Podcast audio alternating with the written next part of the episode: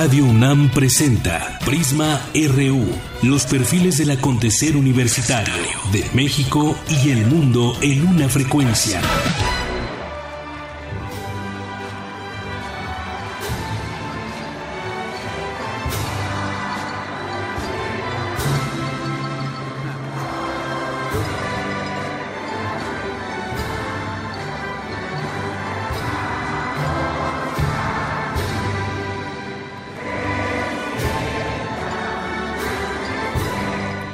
Así cerró ayer la Orquesta Filarmónica de la UNAM en esta, este concierto que dio y al último pues las mañanitas a los papás ayer en su día junto con la gente que estuvo ahí presente, la Orquesta Filarmónica de la UNAM, este conjunto sinfónico más antiguo en el panorama cultural de la Ciudad de México, que constituye uno de los factores preponderantes del proyecto cultural de mayor trascendencia en el país, el de la UNAM. Y ayer quizás muchos fueron o quizás también siguieron la señal a través del 96.1 de FM que se transmitió este concierto en vivo. Sucede en la sala Nezahualcóyotl, una de las mejores salas de conciertos del mundo.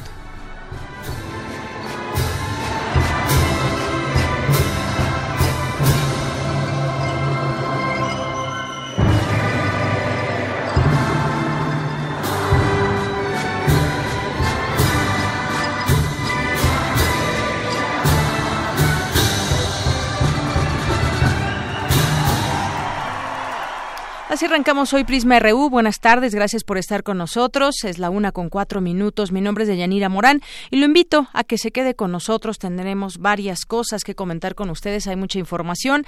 Eh, se lleva a cabo esta reunión de la OEA allá en Quintana Roo, en Cancún, Quintana Roo, donde hay varias cosas que discutir. Hay dos documentos, uno donde apoya, eh, pues ya prácticamente que se abra la discusión entre Maduro y la oposición allá en Venezuela algunos países, entre ellos México, están apoyando esta posición y la otra de otros países, ya lo comentaremos más adelante, que buscan buscan que los problemas sean resueltos únicamente por Venezuela y que no exista la intervención extranjera. Son parte de los documentos, dos de los documentos que se discutirán, entre otras cosas y entre otros temas.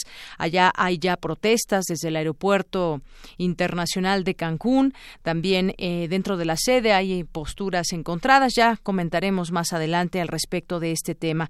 También estaremos comentando sobre en materia ambiental también, no solamente es la viabilidad de un proyecto tan grande como la línea 7 del Metrobús, sino también platicaremos en la parte en la parte ecológica, en la parte de la tala de árboles que hay en esta zona ya eh, platicaremos sobre este tema eh, con el doctor Ramón Ojeda Mestre, presidente de la Academia Mexicana de Derecho Ambiental. También escuchar esas voces que dicen, bueno, qué, bien que se haga una obra que va a facilitar o va a mejorar el tráfico, la movilidad en esa zona, pero también no hay que perder de vista el tema ambiental. Y platicaremos con el doctor Humberto Ruz Sosa, director del Instituto de Investigaciones Filológicas de la UNAM. Se coeditará la colección Mayab, De Identidades, testimonio de 400 niños de cómo han cambiado sus comunidades basándose en formularios del siglo XVI. Será sin duda un tema interesante, al igual que otras informaciones de nuestro campus universitario. Y también estaremos comentando con la maestra en Ciencias de la Sostenibilidad, la maestra Beatriz Ruiz Palacios, que obtuvo el grado de maestra en estas ciencias, la primera alumna graduada en esta disciplina.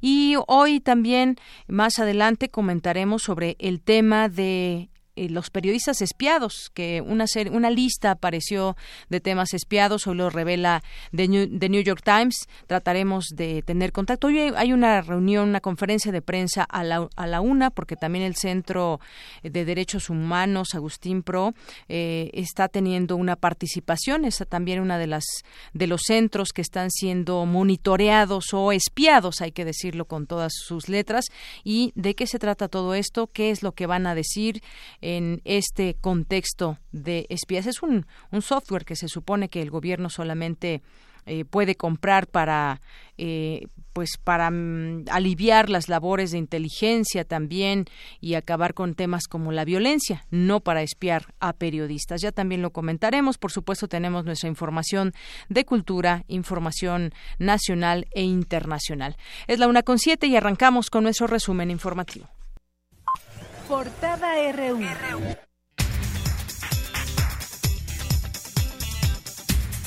Y hoy lunes 19 de junio del año 2017, en nuestra portada universitaria, el rector de la UNAM, Enrique Graue, inició hoy una visita de trabajo a la Unión Americana para reunirse con rectores de la Asociación de Universidades Públicas de Estados Unidos.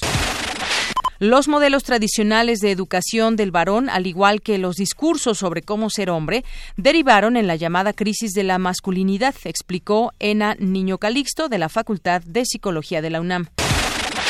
Próximamente se llevará a cabo el séptimo taller de dinámica molecular. A continuación, mi compañera Virginia Sánchez nos tiene un avance de esta información. Deyanira y auditorio de Prisma RU, muy buenas tardes. Para promover el desarrollo y aplicación de programas paralelos de dinámica molecular atomística entre la comunidad científica mexicana, se llevará a cabo el séptimo taller de dinámica molecular. Los detalles más adelante. Gracias. En nuestra portada nacional de hoy, el periódico estadounidense The New York Times dio a conocer que presuntamente defensores de derechos humanos, periodistas y activistas de México han sido espiados por el gobierno federal con un software israelí llamado Pegasus. Hoy comenzó la asamblea número 47 de la Organización de Estados Americanos en Cancún, Quintana Roo. México expondrá como tema fundamental el fenómeno de la migración. En este sentido, debido a las protestas de la comunidad venezolana en México, la canciller Delcy Rodríguez responsabilizó a su homólogo Luis Videgaray de la seguridad de su delegación.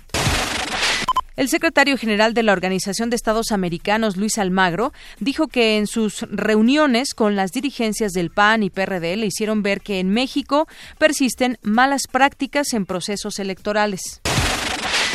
Por su parte, el canciller Luis Videgaray afirmó que la enorme tenacidad de Cuba le servirá para protegerse de la decisión del mandatario estadounidense Donald Trump de endurecer la política de su país hacia Cuba.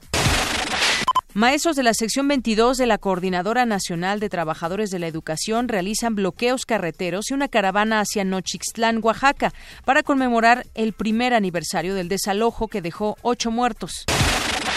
El gobernador de Coahuila, Rubén Moreira Valdés, aseguró desconocer las filtraciones de información de la DEA en caso de Allende, por lo que ordenó abrir una investigación. Entre, 14, entre 40 y 60% de las empresas turísticas, principalmente hoteles, han dejado de pagar este año el impuesto al hospedaje como protesta por la inseguridad en Cancún, Quintana Roo. José Antonio Mid, titular de la Secretaría de Hacienda, informó que derivado de los operativos que han hecho contra el combustible robado, su precio ha aumentado 30%. Elementos de la Policía Federal y de Fuerza Civil resguardan desde esta mañana los alrededores del penal de Topo Chico donde se realiza un operativo.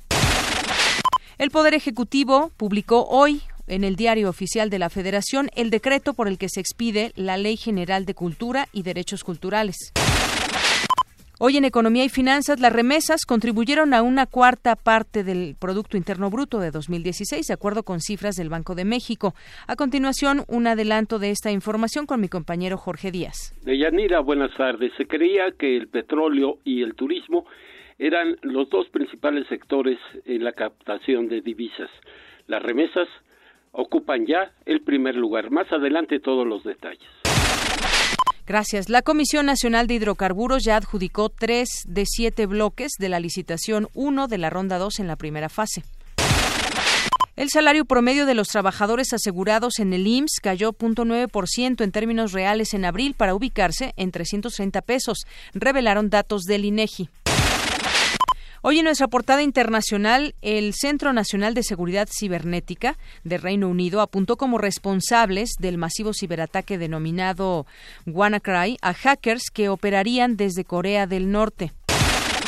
El secretario británico del Brexit, David Davis, arribó a Bruselas para iniciar las negociaciones que, según dijo, derivarán en un vínculo nuevo, profundo y especial con la Unión Europea.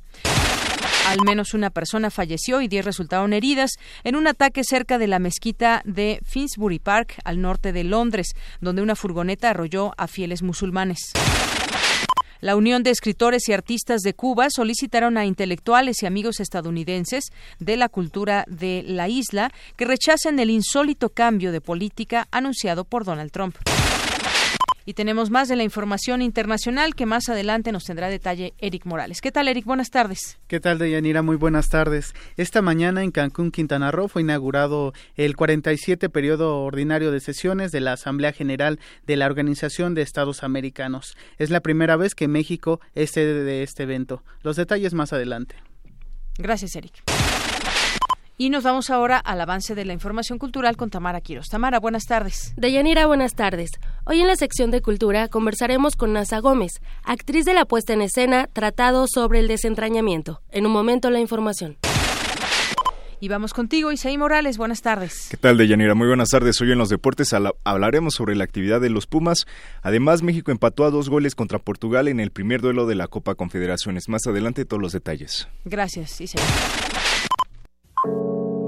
Campus RU.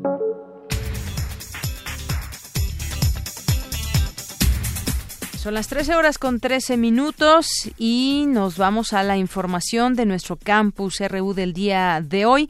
En breve, el campus Morelos de la UNAM llevará a cabo un taller de dinámica molecular. ¿De qué se trata? Pues al respecto nos platica mi compañera Virginia Sánchez. Adelante, Vicky. Hola, ¿qué tal, Deyanira? Muy buenas tardes, igual al auditorio de Pisma RU. Con el objetivo de promover el desarrollo y la aplicación de programas paralelos de dinámica molecular atomística y una metodología necesaria, confiable y eficiente de los programas que se usan en el estudio de fenómenos físicos, geometrías moleculares y parámetros del potencial de interacción, del 31 de julio al 4 de agosto se llevará a cabo el séptimo taller de dinámica molecular, algoritmos, análisis y aplicaciones en programas paralelos. Es el doctor Humberto Saint Martín del Instituto de Física de la UNAM. Carlos Morelos, quien coordina el taller. Finalmente se pensaba a partir de personas que nos hemos dedicado a utilizar la herramienta en particular de dinámica molecular, pero también otros métodos complementarios, como un taller, como algo análogo a enseñar a manejar un microscopio. Eh, ahora las simulaciones numéricas de sistemas moleculares pues son una herramienta que se utiliza en diversos ámbitos. Entonces originalmente era nada más dar algunos fundamentos de la teoría sobre la cual se basa el método, algunos fundamentos del método y seleccionamos, dado que ya existen una cantidad de códigos de eh, programados que se pueden descargar de la red en forma gratuita y que hemos usado varios de nosotros, pues hacerlo como un taller de capacitación con la intención desde el principio de que más que una exposición por un experto fuera lo que en inglés se llama hands-on, que los eh, asistentes estuvieran realizando simulaciones. El taller está dirigido a estudiantes de licenciatura, posgrado e investigadores en las áreas de química, física, ingeniería y ciencias biológicas, entre otras especialidades, que hagan uso de simulaciones numéricas. El doctor Saint Martín nos habla sobre los niveles que componen el taller. En esta ocasión, además de tener el curso básico y el curso de armadores de dinámica molecular, abrimos dos niveles, diferenciamos intermedios de avanzados. En el curso básico es otra vez para personas que estén apenas iniciando su incursión en este mundillo de modelado y simulación molecular. El curso intermedio es para aquellos que ya tienen algún conocimiento, ya han utilizado la herramienta y quieren tener un manejo más eh, eficiente y detallado de los programas que mencionaba hace un momento. Y el curso avanzado ahora se va a dedicar a ciertos temas específicos y a métodos más novedosos, más actualizados. Uno se llama combinación de mecánica cuántica con mecánica molecular, otro es Monte Carlo y algunos temas específicos de cómo hacer ciertos cálculos de, por ejemplo, para alguna gente le interesa lo que se llama la energía libre, cálculos de creo que la palabra en español es abordaje, en inglés se llama docking, que es una herramienta que se está utilizando en diseño de fármacos, por ejemplo, y en algunos otros temas que vamos a cubrir sobre interfaces y tensoactivos. El séptimo taller de dinámica molecular se llevará a cabo en el campus Chamilpa de la UNAM, en algunos salones del Instituto de Ciencias Físicas y de la Licenciatura de Ciencias Genómicas. Para mayores informes e inscripción, pueden, eh, pueden escribir al correo electrónico hstmartin.fis.unam.mx o en la página www.fis.unam.mx. Hasta aquí la información. Muy buenas tardes. Gracias, Vicky. Muy buenas tardes. Es la una con 17 minutos y de ahí vamos ahora a otro tema porque el Instituto de Ecosistemas y Sustentabilidad da una alternativa a las mujeres para que enfrenten su periodo menstrual, algo que ya en algún momento se ha platicado. Hay muchas eh, mujeres que se han interesado en esto, pero no solamente en ello, sino también para promover y tiene que ver con eh, cuidar también nuestro medio ambiente, cuidarnos a nosotras. Cuéntanos, Cindy Pérez Ramírez, de qué se trata esta información. Adelante. Buenas tardes, de Yanira y Auditorio de Prisma RU. En cada ciclo menstrual, una mujer puede utilizar hasta 25 toallas o tampones que tardarán entre 150 y 600 años en degradarse. Una opción ecológica y más amigable con el cuerpo femenino es la copa menstrual. Este recipiente reutilizable y hecho de silicón quirúrgico está diseñado para recolectar el flujo de sangre. En entrevista con Prisma RU, la académica del Instituto de Ecosistemas y Sustentabilidad de la UNAM, María del Carmen Godínez Contreras, explicó que la copa menstrual se coloca dentro del canal vaginal y que todas las mujeres, sin importar la cantidad de su flujo, pueden utilizarla, ya que se fabrica en diferentes tallas. Retiene el flujo menstrual y ya que vas al baño, la sacas, pues ya ahí sale, la vuelves a insertar. Tienes que, cada que la vas a usar por primer, o sea, el primer día del ciclo menstrual se hierve y ya conforme la vas cambiando nada más la, la vas lavando con agua hervida. no he tenido problemas de salud, alergias, nada, ¿no? Para uno es cómodo porque no te tienes que estar cambiando constantemente. Depende del flujo, puedes durar entre 5 a 12 horas. También depende de la copita, depende de cada uno. Cabe señalar que el diseño de la copa se adapta a los distintos cuerpos sin dolor al insertar, usar o sacar. Durante 10 a 15 años que te dura una copita, no, no vas a gastar en, en materiales que no se degradan, ¿no? Que tardan mucho tiempo en degradarse. Tú puedes de alguna manera, ya sea desecharla en el excusado o puedes generar una especie de composta, ¿no? Combinarlo con, con los desechos de, de, la cocina, etcétera, y generar tu composta, genera fósforo y demás nutrientes para las plantas. De Yanira, la copa menstrual representa además una alternativa económica. Si calculamos que en promedio el paquete de toallas sanitarias o tampones cuesta 23 pesos, en una década estaremos pagando 2.760 pesos, mientras que la copa tiene un precio entre los 250 y 500 pesos. Hasta aquí el reporte. Muy buenas tardes. Gracias, Cindy. Muy buenas tardes. Bueno, pues hay una opción y es interesante conocer también todo lo que se ahorraría y lo que también beneficiaría al medio ambiente. En otra información, el fenómeno de la depresión se ha posado sobre la adolescencia y la juventud en México y el mundo. Mi compañera Ruth Salazar nos habla sobre este padecimiento que aqueja a un gran porcentaje de la población juvenil. Adelante, Ruth. ¿Qué tal, Deyanira? Buenas tardes. La Organización Mundial de la Salud asegura que la depresión es un trastorno que afecta a 350 millones de personas y que es la principal causa de discapacidad. Las cifras revelan que, en general, afecta más a las mujeres que a los hombres.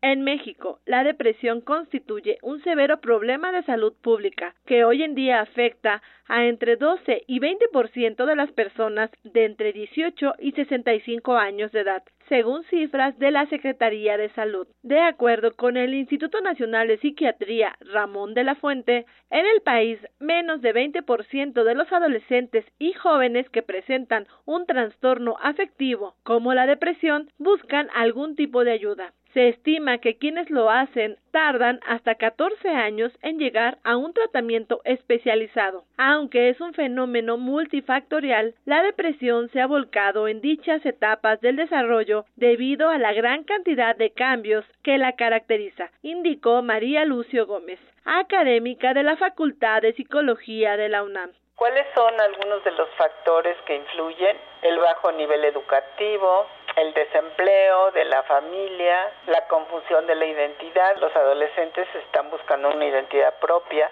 Para la investigadora, el asunto social en el suicidio es más importante que el núcleo familiar o un desequilibrio bioquímico. Hay inseguridad, hay pérdidas. Por ejemplo, ahora es un poco más común que los adolescentes pierdan a sus padres por la violencia o por una enfermedad. También los cambios hormonales. Bajan los neurotransmisores como la serotonina y la dopamina que se relacionan con la depresión. Entonces puede aumentar la depresión cuando se dan todos estos cambios en la adolescencia.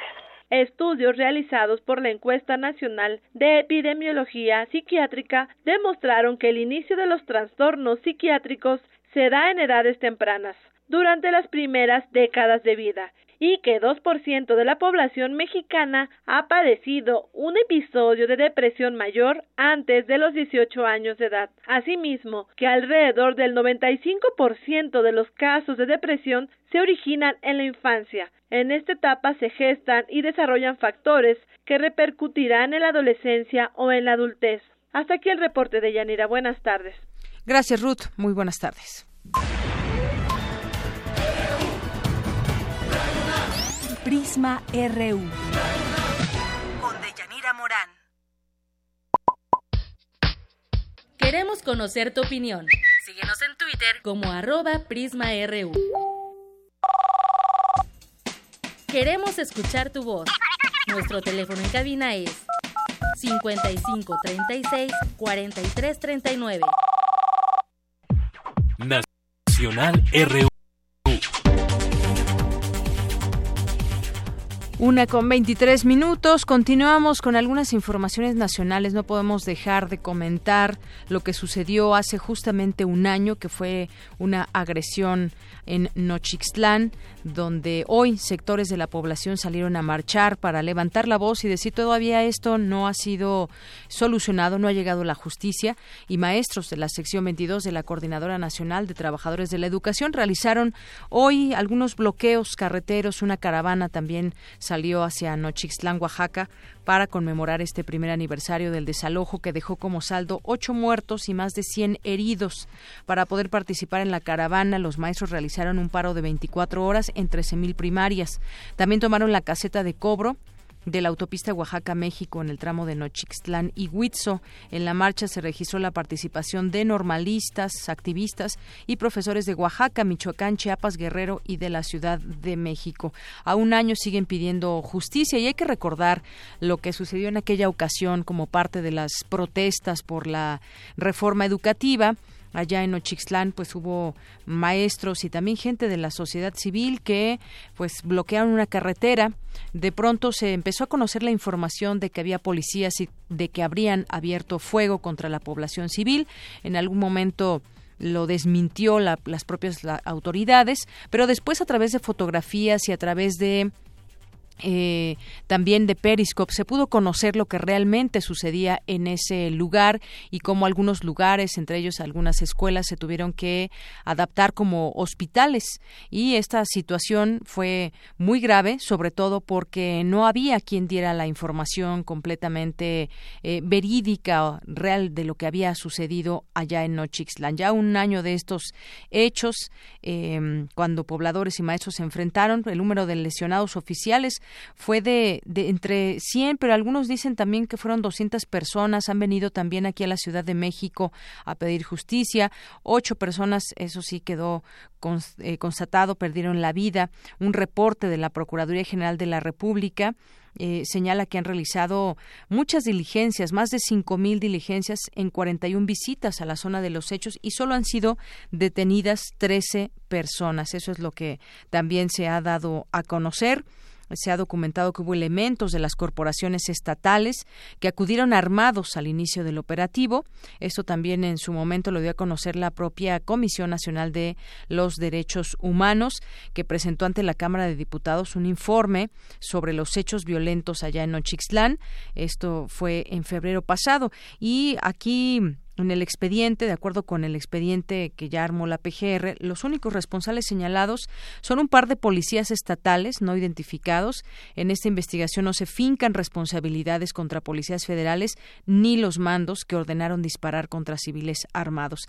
Es parte de cómo se recuerda también este a un año ya Nochixtlán que aún pide justicia y las pocas personas detenidas y sobre todo sobre todo un caso en el que poco se supo en su momento, sino que muchas personas tuvieron que testificar, llevar pruebas, videos de lo que se pudo apreciar sucedió. Si no hubiera sido por ellos, no nos hubiéramos quedado quizás solamente con la versión oficial. Y bueno, hay otro tema que más adelante eh, le entraremos de lleno y a detalle, si, si nos es posible. Ya en estos momentos ha iniciado una conferencia de prensa. Se dio a conocer por parte del, del periódico New York Times que a través de un software adquirido por el gobierno mexicano que se llama Pegasus, diversos periodistas, activistas mexicanos han sido espiados por dependencias gubernamentales como eh, la Secretaría de, Defensa Nacional, la Procuraduría General de la República, entre otros. Así lo denunciaron artículo 19 y la organización R3D. Eh, hay algunos nombres también y medios de comunicación que estarían dentro de este espionaje. Y este software pues solo tendría que ser usado se supone, para investigar a criminales, a terroristas, vaya, parar con la violencia de alguna manera que hay, por ejemplo, en el caso, en el caso de México, en todo caso, según las condiciones del, del fabricante. The New York Times apuntó que los periodistas y activistas espiados son eh, de las personas más críticas con el gobierno del presidente Enrique Peña Nieto. Estas eh, dos organizaciones, tanto Artículo 19 como 3, como R3D, son organizaciones en defensa de los derechos de los periodistas y dijeron que de acuerdo con las leyes mexicanas, solo un juez federal puede autorizar la vigilancia de las comunicaciones privadas y es muy poco probable que el gobierno haya recibido esa aprobación judicial para hackear los teléfonos. Ya ha habido algunas reacciones eh, eh, sobre este tema que han señalado algunos de los aludidos, porque incluso se habla de que son sus familias que han también estado vigiladas o espiadas en todo este tema, este software malicioso que eh, pues es de la firma israelí NSO Group 1 y es comercializado únicamente a gobiernos, no es no es que alguien pueda llegar y comprarlo, sino únicamente a gobiernos. Y bueno, hay algunos que hablan y dicen, pues esta es una situación, somos los nuevos enemigos del Estado, por ejemplo, dijo Juan Pardinas del IMCO ante el New York Times y la nuestra es una sociedad en la que la democracia se ha deteriorado. Y así han ido algunas reacciones. Hoy hoy en este momento se lleva a cabo esta conferencia y más adelante adelante iremos conociendo qué es lo que han dado a conocer en este tema. Pero otro tema que también nos preocupa mucho es lo que ha pasado con el Metrobús de la línea 7 como hemos visto ya las otras líneas funcionan y hay también quejas y hay cifras que permiten decir si es bueno o no el tema de la movilidad con el Metrobús.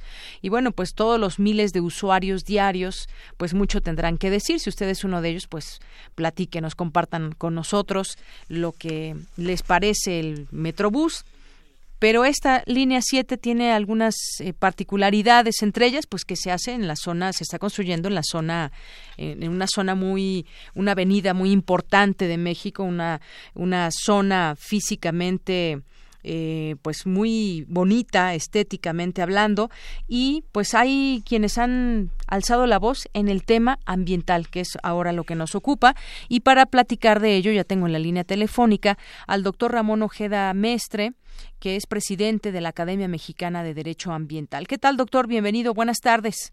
¿Qué tal, Deyanira? Muy buenas tardes. Mucho gusto en saludarle. El gusto es mío también, pues platicar con usted acerca de esta de esta obra que hay detrás de esta construcción de la línea 7 del Metrobús. Hoy también, por ejemplo, dedica varias hojas la revista Proceso para hablar de este tema, donde dice que el dinero es el motor que impulsa la línea 7 del Metrobús y que el gobierno capitalino y empresarios buscan explotar un mercado publicitario y comercial multimillonario. Yo hablaba de la zona que es específicamente pues muy redituable también hablando económicamente, pero centrémonos también porque hay muchas voces que dicen qué bueno que exista, que vaya a haber un metrobús, pero también no perdamos de vista lo que puede ser el tema de del medio ambiente. Incluso por ahí el INA también ha hecho algunas referencias en cuanto a algunos monumentos. Pero, ¿usted qué nos puede decir al respecto de este tema? Porque sabemos que la obra pues debe de estar en este momento suspendida. Eh, bueno, hay, hay, muchas cosas que quisiera decirle al auditor porque van, van, han ido surgiendo un borbotón de cuestiones en torno a este asunto, en donde hemos escuchado pues, algunos argumentos eh, serios, interesantes, considerables por parte del gobierno de la ciudad, pero también eh, han venido presentándose diversos criterios como el del Colegio de Ingenieros y Arquitectos en contra del proyecto, eh, los eh, intereses, los profundos intereses comerciales que hay en torno a la publicidad que pretendían instalar en el Paso de la Reforma, que es una arteria emblemática de valor histórico, cultural, estético, urbanístico y ambiental de, la Ciudad de México. Y a nosotros, eh, desde el punto de vista ambiental, son tres o cuatro aspectos eh, los que nos preocupan. Voy a empezar por el, el, más el más difícil de entender, que es por qué en diciembre 16, en diciembre 16 del año pasado, en la reunión de en la reunión cumbre de Metrópolis, eh, la que participó el gobierno de la ciudad, nos comprometimos a que ya no iba a haber autobuses con motor a diésel eh, de aquí al año 2025, es decir, que para el año 2025 ya no íbamos a tener ni un solo autobús de, motor diésel circulando por la ciudad de transporte público de pasajeros. Y ahora resulta que meten o tratan de meter estos autobuses con motor diésel precisamente en la ruta del Metrobús y precisamente con un con un proyecto que va a durar 20 años, es decir, del 2018 al 2028. Entonces es una una contradicción muy grande eh, que, que preocupa. ¿Por qué preocupa? Porque el diésel es uno de los eh, combustibles que genera óxidos de azufre en su proceso de combustión, que son uno de los contaminantes o que es uno de los contaminantes más tóxicos y más agresivos para la salud eh, de la vida humana y de otros seres vivos como pueden ser las plantas o los pájaros, las aves de, de, Paseo de la Reforma y de la zona de alrededor de los misterios también, de la casa de los misterios. Y, y segunda, porque el, eh, tenemos nosotros una ciudad con 200, más de 200 días al año, eh, con eh, contaminantes fuera de la norma. Entonces, agravarla no solamente con más contaminantes, sino precisamente con los contaminantes más agresivos, ya resulta muy preocupante. Y cuando confinamos el carril, todo el, todo el flujo vehicular que se mantenía en ese carril que pretenden ahora confinar para darle exclusiva al negocio del Metrobús, entonces mandan ese flujo, ese aforo vehicular a los dos o tres carriles restantes, congestionándolos, sobrecongestionándolos.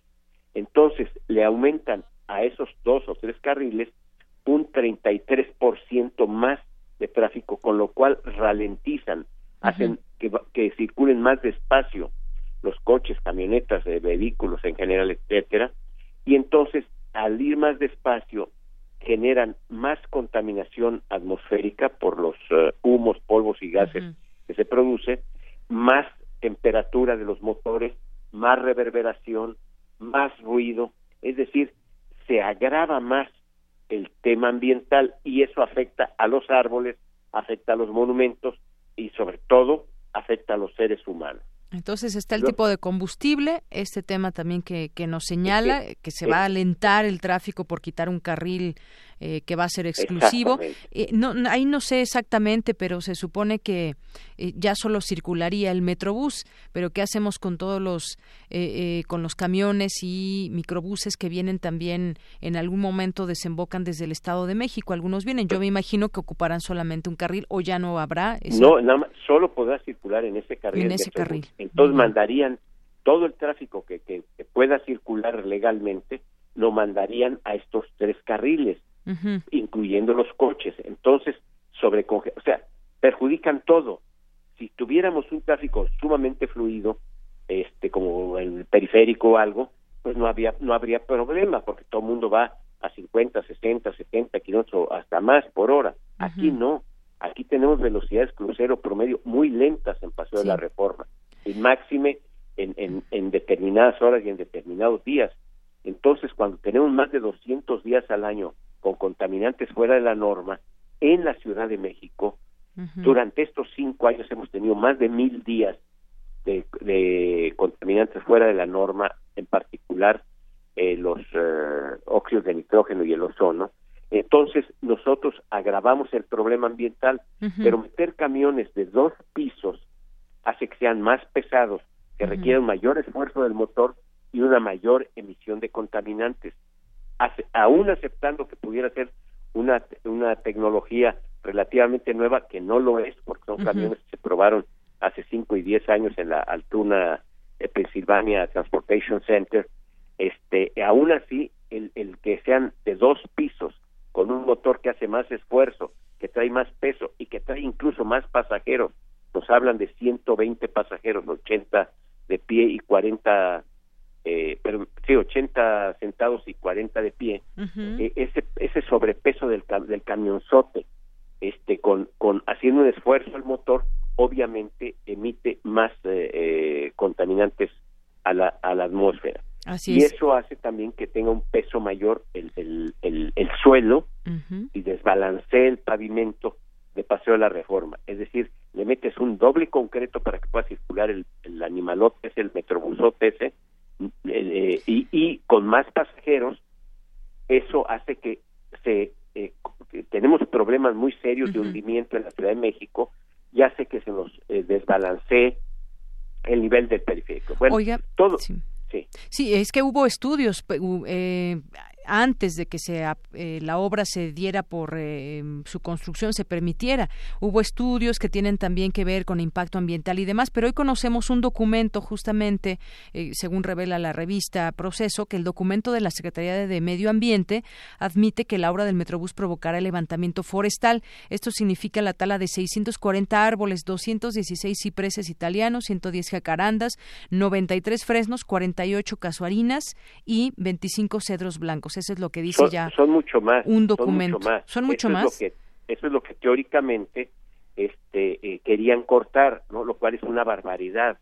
Este, sino que además tienen que por la presidente por eso señalo tanto en, en, la altura del autobús aparte de eso ellos tienen que hacer unas podas bárbaras principalmente en los cipreses que son eh, tan nobles y tan tan resistentes pero como mandan su, su follaje sus ramas hacia también hacia proporcionando sombra hacia el hacia el carril vehicular bueno le estorba al al microbús perdón al metrobús de dos de dos pisos y entonces tienen que cortar aparte que se ven feo aparte que es un crimen este eh, ambiental el, el deja de proporcionar su servicio ambiental noble de oxigenación y de captura de, eh, óxidos de carbono ese árbol. Entonces, complicamos todo ese, ese micro ecosistema del eh, que tan frágil, tan vulnerable que es de Paseo la Reforma, cortándole árboles, talando, como ya han talado muchos, eh, indebidamente, porque no tenían ese permiso para este tipo de proyecto, sí, porque fueron sacándolo a cuentagotas, es decir, pedían el permiso para unas cosas, cortaban un arbolito por aquí, un arbolito por ahí, haciendo una, una estrategia eh, digamos, eh, leguleya o, una estrategia hormiga para que no nos fuéramos dando cuenta de todo el daño ambiental que iban Oiga, doctor, y, justamente llegamos al punto en donde hubo un recurso que tomó fuerza desde el pasado jueves, cuando el juez octavo de distrito, eh, pues ya admitió el amparo y concedió la suspensión provisional hasta que el gobierno de Miguel Ángel Mancera garantice que el Metrobús no afectará, por ejemplo, el caso del, del bosque de Chapultepec. Para ir redondeando, ¿qué me dice al respecto? Porque ustedes buscan que permanente, son, tres aspectos, pero a final de cuentas, ahorita se supone que está la obra detenida, pero ya hubo una respuesta de Mancera de decir, no, vamos a seguirlo haciendo porque esto le conviene a la ciudadanía. Eh, son tres aspectos. Primero, el juez admitió el recurso del juicio de amparo. Segundo, dictó la suspensión provisional. Y tercero, dictó la suspensión definitiva, es decir, la suspensión de que las obras no se continuaran. Eso es muy importante porque el juez vio el peligro ambiental estético, histórico, urbano, ideal de esta de esta obra que no cumplió con todos los requisitos.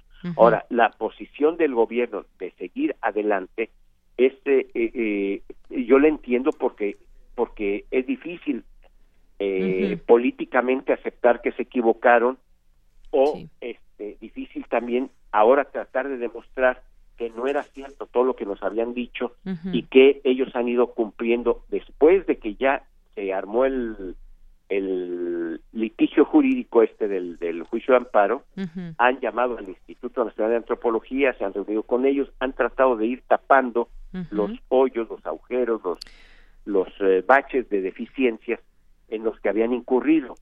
Eh, lo cual me parece muy bien que todos tratemos de cumplir la ley, pero en tiempo. Así es, ahí está.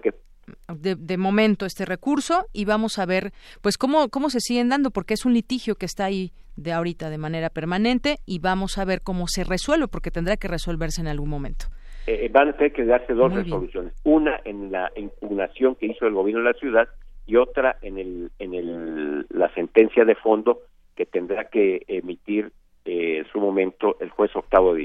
Muy bien, pues quedamos a la espera de ello, doctor. Por lo pronto, pues es eh, muchas gracias por, eh, por permitirnos esta llamada y, pues sin duda, saber de qué manera y por qué, cuáles son esas razones por las que ustedes se oponen en este sentido a este a este proyecto que está, digamos, a ojos de la opinión pública un tanto enredado. Muchas gracias. Muy enredado. Muchas gracias, Yanira. Buenas tardes. El doctor Ramón Ojeda Mestre es presidente de la Academia Mexicana de Derecho Ambiental. Prisma RU. Queremos conocer tu opinión. Síguenos en Twitter como arroba PrismaRU. Es la una con 43 minutos. Vamos ahora con el doctor Humberto Rusosa. Él es director del Instituto de Investigaciones Filológicas de la UNAM. ¿Qué tal, doctor? Bienvenido. Muy buenas tardes. Hola, ¿qué tal, Deyanira? Buenas tardes. Bueno, pues solamente para poner en contexto, hace unos días se dio a conocer que la UNAM fortalecerá la educación superior pública de Yucatán y dentro de este marco se presentará la colección Mayab Urdimbre de Identidades, que es una obra novedosa porque además en ella eh, trabajaron testimonios de 400 niños de sexto de primaria quienes ofrecen su perspectiva sobre historia y la continua transformación de sus comunidades. Platíquenos un poco de esto, doctor. Sí, mira, esta es una colección que está organizando Filológicas con el gobierno del estado de Yucatán, que es sobre identidades yucatecas, para ver precisamente cuáles son aquellos puntos que tradicionalmente se considera forman parte de la identidad yucateca. Cuando tú hablas de Yucatán, pues inmediatamente piensas en mayas, ¿verdad? piensas en el lipil yucateco, piensas en la comida yucateca. La rica comida yucateca. Es riquísima, en el riquísimo tonito de hablar de los yucatecos, así, ¿verdad? Todo ese tipo de cosas. Entonces, lo que nos interesaba ver es cómo estas cuestiones que tradicionalmente asociamos a los yucatecos se gestaron a lo largo de, de los siglos, porque muchas de ellas son de origen maya. Como tú sabes, Yucatán es el estado más eh, indígena de todo el país en cuanto a que es el que tiene una tasa eh, más alta de presencia indígena. Ciertamente Oaxaca le supera, pero en Oaxaca estamos hablando de una gran variedad de lenguas, mientras que en Yucatán predomina el, la lengua maya. Tenemos ya un poquito de choles en el sur, pero bueno, eh, son mínimos comparados con el peso de lo maya propiamente. Entonces esta colección tiene como objetivo eh, te reitero, dar a conocer esos eh, marcadores de identidad y cómo es percibida por los propios yucatecos, pero también por la gente de fuera. Entonces va a haber volúmenes sobre las formas de construcción, lo que es el patrimonio construido desde la época prehispánica hasta lo contemporáneo, pasando por la vivienda tradicional, sobre los aportes de libaneses, de coreanos, sobre los viajeros, qué opinaron acerca del Yucatán que visitaron desde eh, gente tan eh, interesante como los frailes que llegan en el siglo XVI hasta la emperatriz Carlota en su visita a Yucatán en 1865. Bueno, muy bien. Para iniciar esta serie pensamos que ya que estamos hablando de procesos identitarios, lo interesante no es solo remontarse al pasado, sino hacia dónde va la identidad yucateca. Y entonces se decidió trabajar con estos niños, a los que tú mencionabas, ¿verdad? Y lo que se hizo fue una cosa muy, muy novedosa, que fue hecha por dos estudiantes de la licenciatura en Desarrollo y Gestión Intercultural que la UNAM tiene en Mérida, que fueron, los muchachos fueron y trabajaron con los pequeños de las escuelas primarias hablándoles sobre las famosas relaciones histórico-geográficas de Yucatán hechas en 1572 por encargo de Felipe II, donde se describen pueblo por pueblo, ¿verdad? Y esta descripción la hacen los encomenderos. Entonces trabajaron con los niños de 10 municipios para decirles, a ver, esto dijo el encomendero de tu pueblo y trabajaban las relaciones y luego, ahora cuéntale tú a Felipe II cómo es tu pueblo. Y entonces los niños escribieron las nuevas relaciones histórico-geográficas de Yucatán y las ilustraron. Ese fue el primer tomo de la colección que presentó pues eh, nada más ni nada menos que el señor rector el pasado día martes. Pues qué interesante, porque además se habla de que se utilizó como referencia un antiguo formulario del siglo XVI enviado por el rey Felipe II. Eh, y esta propuesta pues permite hermanar dos épocas que permiten entender a su vez la identidad de los pueblos mayas, que no es estática y me imagino que los niños pues se han revelado un mundo de cosas. Es una, mira, es realmente una obra muy, muy novedosa muy interesante y sobre todo muy fresca porque está hecha por niños y está manteniendo el habla de los niños yucatecos, ¿no? Y además fue traducida integralmente a la lengua maya. Entonces tenemos estas eh, dos versiones. Además es una son textos que se van a colocar en las eh, computadoras de todos los niños de primaria y de secundaria. Muy bien. Entonces, y ya tenemos el segundo tomo prácticamente listo en unas tres semanas, que es sobre rituales y ceremonias agrícolas en Yucatán. Muy bien, pues otro tema que también será sin duda interesante conocer. Por último, doctor, ¿dónde podemos eh, encontrar esta obra, consultarla, conocerla, qué revelan todos estos testimonios de niños? Mira, la obra se puede consultar en la biblioteca de filológicas y también adquirir en nuestra librería. Ya sabes que hay precios especiales para estudiantes y personal de la universidad, ¿verdad? Pero te reitero que próximamente también la tendremos ya en forma digital en estos Open Access que son de acceso abierto y gratuito de toda la universidad. Muy bien, por lo pronto en la Biblioteca de Filológicas y muy próximamente, pues de aquí daremos a conocer también ese material que se puede encontrar de manera digital y más gente lo pueda conocer por supuesto, en el portal del Instituto de Filológicas estará el material. Muy bien. Bueno, pues le agradezco mucho, no, doctor. gracias a ti, Deyanira. Gracias. Pasen bonita tarde y buen provecho, aunque no sea con comida yucateca. Muy bien, pues igualmente, hasta, luego. Hasta luego, chao. El doctor Humberto Rusosa es director del Instituto de Investigaciones Filológicas de la UNAM. Prisma RU. programa con visión universitaria para el mundo. Para nosotros, tu opinión es muy importante. Síguenos en Facebook como Prisma RU. Queremos escuchar tu voz. Nuestro teléfono en cabina es 55 36 43 39. Arte y cultura.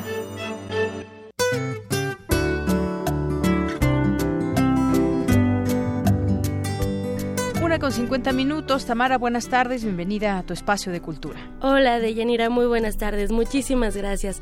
¿Alguna vez te has preguntado algo sobre la muerte, de Deyanira? Pues sí, es como un dato que siempre nos hace pensar qué hay después de la vida o cómo, cómo será ese camino a la muerte. Y mucho se ha escrito también. Muchos ha escrito, así es, y, muchas veces, bueno, nuestra cultura, ¿no? La, la, conmemora de cierta forma, con color, con muchas cosas. La festeja, ¿no? También. Eh, sí, yo le llamaría una conmemoración más que un festejo como tal, pero sí, es, es, un tema muy interesante. De hecho, no importa la muerte, apenas la sociedad que dejaremos al morir. Así, con esta premisa inicia tratado sobre el desentrañamiento y Justo para darnos más detalles de esta puesta en escena, nos acompaña en la línea la actriz Nasa Gómez. Nasa, bienvenida. Hola Tamara, muchas gracias por la invitación. Siete actores confrontándose a sí mismos, al miedo, en un, en un espacio bastante em, interesante y cultural sobre todo, ¿Qué nos presenta tratado sobre el desentrañamiento. Sí, eh, bueno, la, la obra va de siete personajes que desde un cansancio ya insoportable eh, asumen y aceptan de alguna manera de alguna manera la, la muerte voluntaria no por ahí este trae como una connotación medio sagrada simbólicamente porque todo el tiempo se habla de un ritual. Todo el tiempo los los personajes están hablando de un ritual pues bueno el que tiene una serie de pasos los cuales pues están como no sé permeados de los sueños y de las pesadillas eh, de los miedos, ¿no? Como más profundos de, de estos personajes.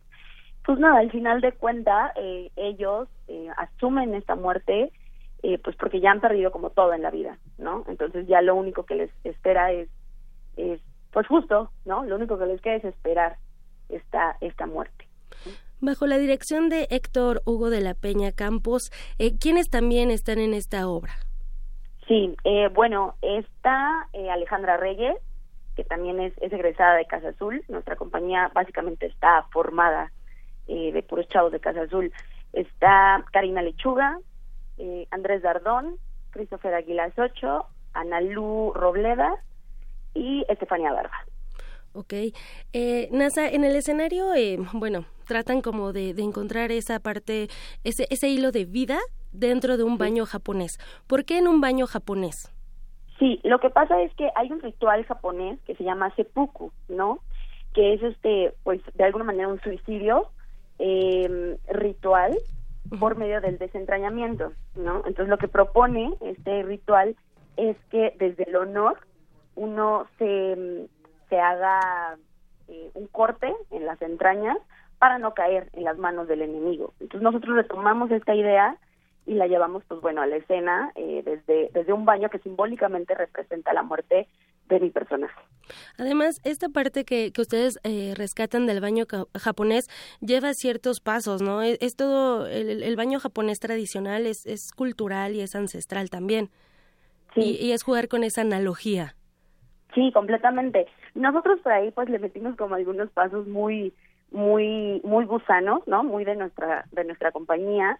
Eh, nosotros hacemos alusión al té, que es una constante en nuestras en nuestras obras, eh, a los sueños, a los pétalos, a los puntos cardinales, ¿no? O sea, te digo, la obra sí está como llena de, de, simbolismo y pues bueno, eh, usamos este baño japonés ritual como para para traerlo a o para traducirlo en nuestro lenguaje. Muy bien. ¿Dónde se presentan y eh, qué días podemos ver este tratado y también para, para intentar reflexionar con ustedes con todas estas analogías que hacen en escena? Sí, nos presentamos en un teatro que está en Avenida Nuevo León 43, eh, 46, en La Condesa, eh, todos los miércoles a las ocho y media de la noche. Incluso, pues, para la gente que se quiera comunicar, tengo cinco pases, eh, dos por uno para este miércoles entonces, este, pues los regalamos nada más con que se comuniquen y con que pues digan que, estuvieron escuchando esta esta pequeña introducción a la obra. Muy bien. Otra vez en, en un teatro, en la Condesa. ¿A qué número se deben de comunicar, Nanza? Este, pues yo creo que mejor por Facebook, a nuestra página de Facebook, que es Gusanos de Seda Teatro. Por ahí nos encuentran, que nos manden un mensajito y este y nosotros les damos les damos los pases dos por uno. Y si no también que se comuniquen con nosotros al 55 36 43 39 y nosotros con mucho gusto hacemos llegar la información para que se vayan a ver esta esta obra tan interesante, sobre todo que nos lleva a la reflexión tratado sobre el desentrañamiento. Sí, así es. Muy bien, entonces vamos todos a un teatro ubicado en Avenida Nuevo León número 46 frente al Parque España, ¿no, Nasa? Sí, sí, sí, justo enfrente. Muy bien. Muchísimas gracias por esta invitación que nos haces el día de hoy y te deseamos mucho éxito. Estoy disponible hasta julio, 19 de julio.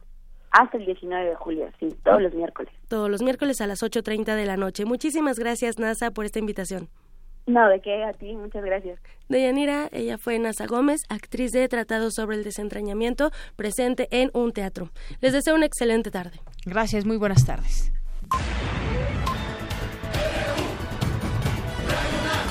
Prisma RU. Con Deyanira Morán.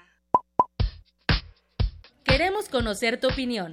Síguenos en Twitter como arroba PrismaRU. Queremos escuchar tu voz. Nuestro teléfono en cabina es 55 36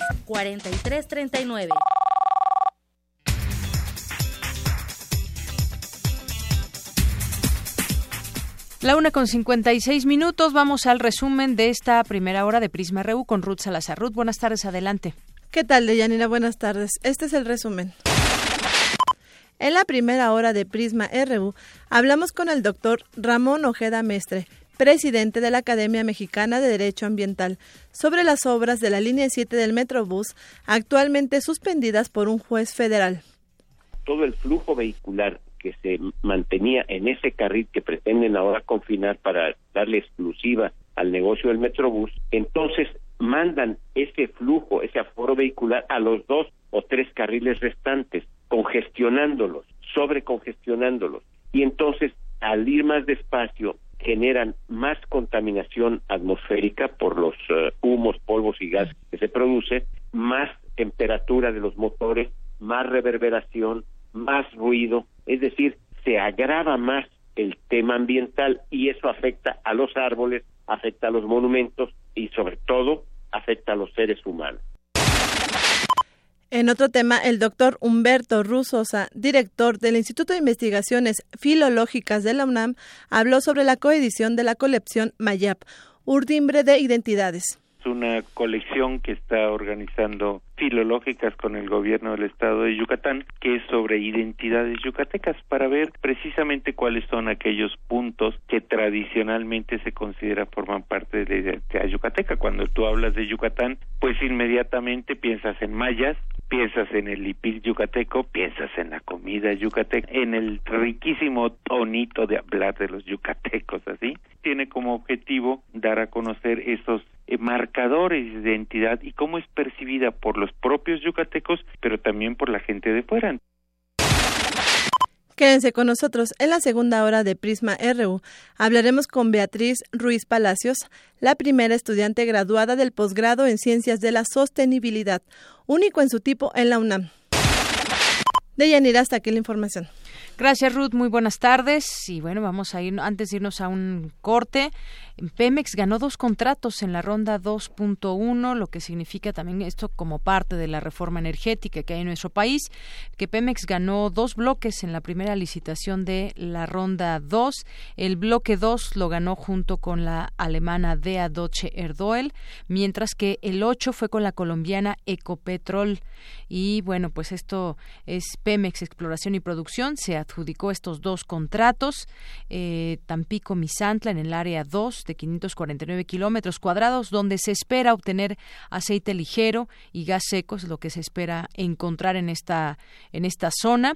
Lo ganó en consorcio con la alemana Dea Doce Erdoel, desbancando al consorcio de la italiana Eni y la rusa Lukoil, que quedó en segundo lugar. Una con 59, vamos a hacer un corte y regresamos con más información aquí en Prisma RU. Prisma RU. Queremos conocer tu opinión. Síguenos en Twitter como arroba PrismaRU.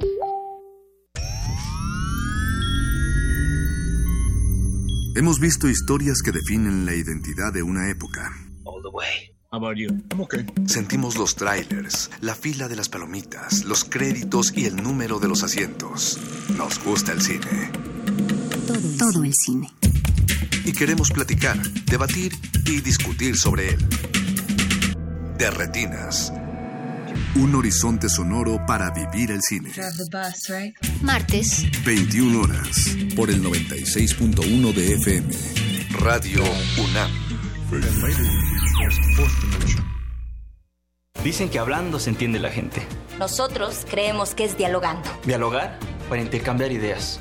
Organizarnos y entender a los demás. Comprender qué nos disgusta o qué nos gustaría cambiar. Este es el primer paso por eso, participemos en las más de 600 mesas de diálogo que habrá por todo el país. El diálogo es muy importante para el futuro de México. Infórmate en INE.mx y participa. Toma la palabra y hazla valer. Instituto Nacional Electoral, INE. Sumérgete en la música del planeta. Encuentra las perlas acústicas en el Mapamundi. Salpicadas desde Radio Nacional de España Mundofonías. Una producción de Juan Antonio Vázquez y Araceli Zigane, creada para divulgar los ritmos del mundo. Sábados 6 de la tarde, por el 96.1 de FM. Radio UNAM. La muestra Impresiones de México, la estampa y las publicaciones ilustradas del siglo XIX ofrece más de mil imágenes del arte gráfico de México y su evolución durante el siglo XIX, fuente del vasto imaginario que ya forma parte de la rica cultura visual del país. El público puede visitar la exhibición que da cuenta del desarrollo de la gráfica y la estampa mexicana en el Museo Nacional de la Estampa, en el Centro Histórico de la Ciudad de México. Como los pulpos, los escritores son más sabrosos en su tinta. una producción del Instituto de Energías Renovables de la UNAM. Lunes y miércoles al mediodía por el 96.1 FM. Radio UNAM. ¡Hey tú! Sí, tú. ¿Tienes planes para vacaciones? No te quedes en casa. Ven al curso de verano para niños en Radio UNAM. Del 17 de julio al 4 de agosto de 9 a 2.30 de la tarde. Habrá música, cuentos, baile, experimentos y harás nuevos amigos. Infórmate al 56 23 32 73. Va de nuez. 56 23 32 73. Hay cupo limitado. Ven y pásatela estupefantástico.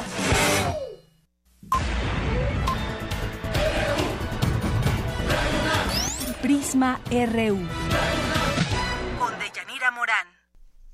Y regresamos dos con tres minutos. Le decíamos que hay una conferencia de prensa en las instalaciones del Centro Pro Derechos Humanos sobre este tema de periodistas y activistas en México que han sido espiados, según reveló una información de New York Times. Y en ese momento está hablando. Mario Patrón del Centro Pro. Vamos a escuchar un poco de lo que está sucediendo en esta conferencia. Ahorita en un momentito más lo escuchamos porque además, bueno, un poquito de problemas con la transmisión, se está transmitiendo en Facebook Live y pues de pronto se queda atorada la señal y bueno, pues tratamos de conocer un poco lo que se está diciendo, sin duda, pues opinión. Vamos a escuchar, adelante. Del cual nos podrían espiar legalmente, también pedimos y demandamos que sea actor que transparente si hay órdenes judiciales emitidas para todas y todos los que estamos aquí sentados, ¿sí? que facultaran en todo momento una investigación legal de nuestras comunicaciones privadas. Ya sabemos cuál va a ser la respuesta. Indudablemente que no, pero que lo transparenten y que lo digan. Alifay, que es un, al, perdón, que es uno de nuestros supuestos grandes órganos constitucionales autónomos. ¿Cómo va a investigar y qué va a hacer para velar por nuestros derechos a preservar los datos personales, a no ser víctimas de injerencia en nuestras comunicaciones privadas?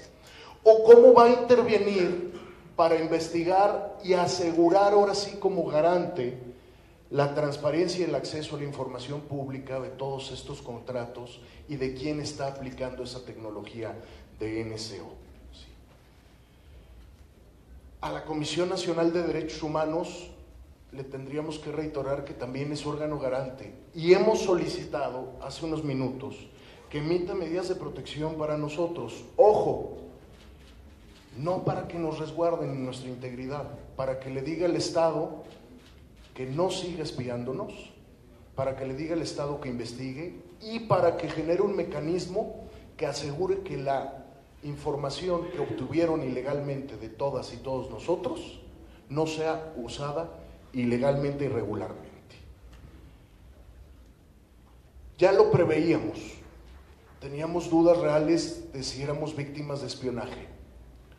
Hoy tenemos una investigación técnica que nos dice que... Bien, pues parte de lo que está señalando Mario Patrón, que es director del Centro Pro Derechos Humanos, algunas medidas de protección que estarían solicitando con respecto a la información que hoy se conoce. Es, es preocupante, sin duda, qué significa que espíen a periodistas y activistas en favor de los derechos humanos.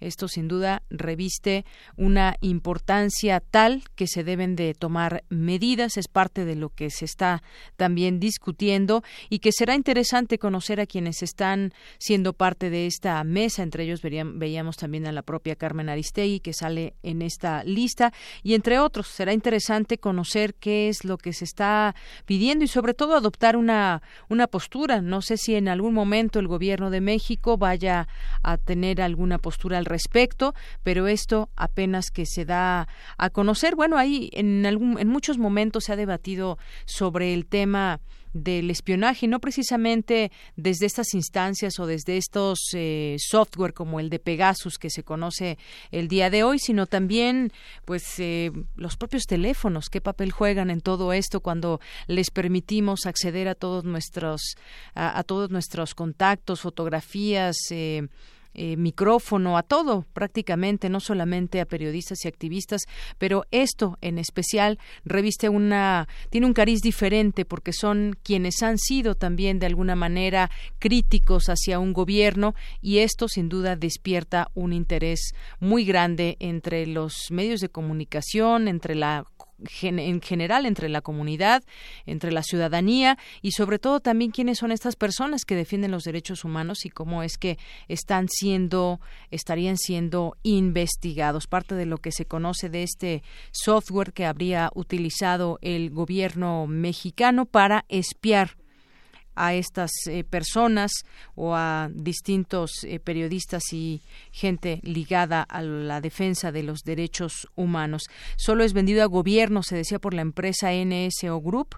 No hay pruebas definitivas tampoco de que el gobierno sea el responsable, solamente se tiene esta información de que, pues además no deja rastros del hacker que lo utilizó. En todo caso, tiene también esa ventaja, si lo podemos decir de esa manera, entrecomillada, este software Pegasus, incluso el fabricante no, no, no puede saber quién, quién lo utiliza y señala que no se puede determinar exactamente quién está detrás de los intentos específicos de hackeo. Así que en este sentido y en esta parte la información es aún ambigua. Dos con ocho minutos. Prisma RU.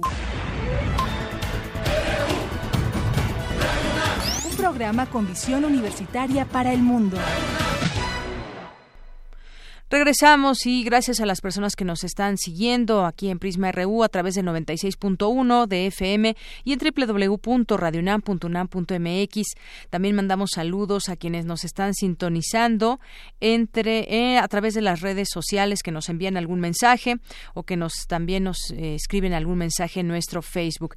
Gracias a Armando Cruz, a Diana Martínez, al Puicunam, el Zarco Iquetecuani, un teatro que nos sigue y manda saludos. Muchas gracias gracias al doctor Strangelove, Ana Hunda, eh, Miguel Sánchez, Alejandro Cardiel, muchas gracias por escucharnos, Alejandro RF, eh, también por aquí a Mario Ficacci, Ana María González, muchas gracias por estar con nosotros aquí en Prisma RU. Y bueno, si se quieren sumar más personas y más voces, pues háganlo también a través de lo que usted ya conoce de nuestras redes sociales, arroba PrismaRU y PrismaRU en Facebook.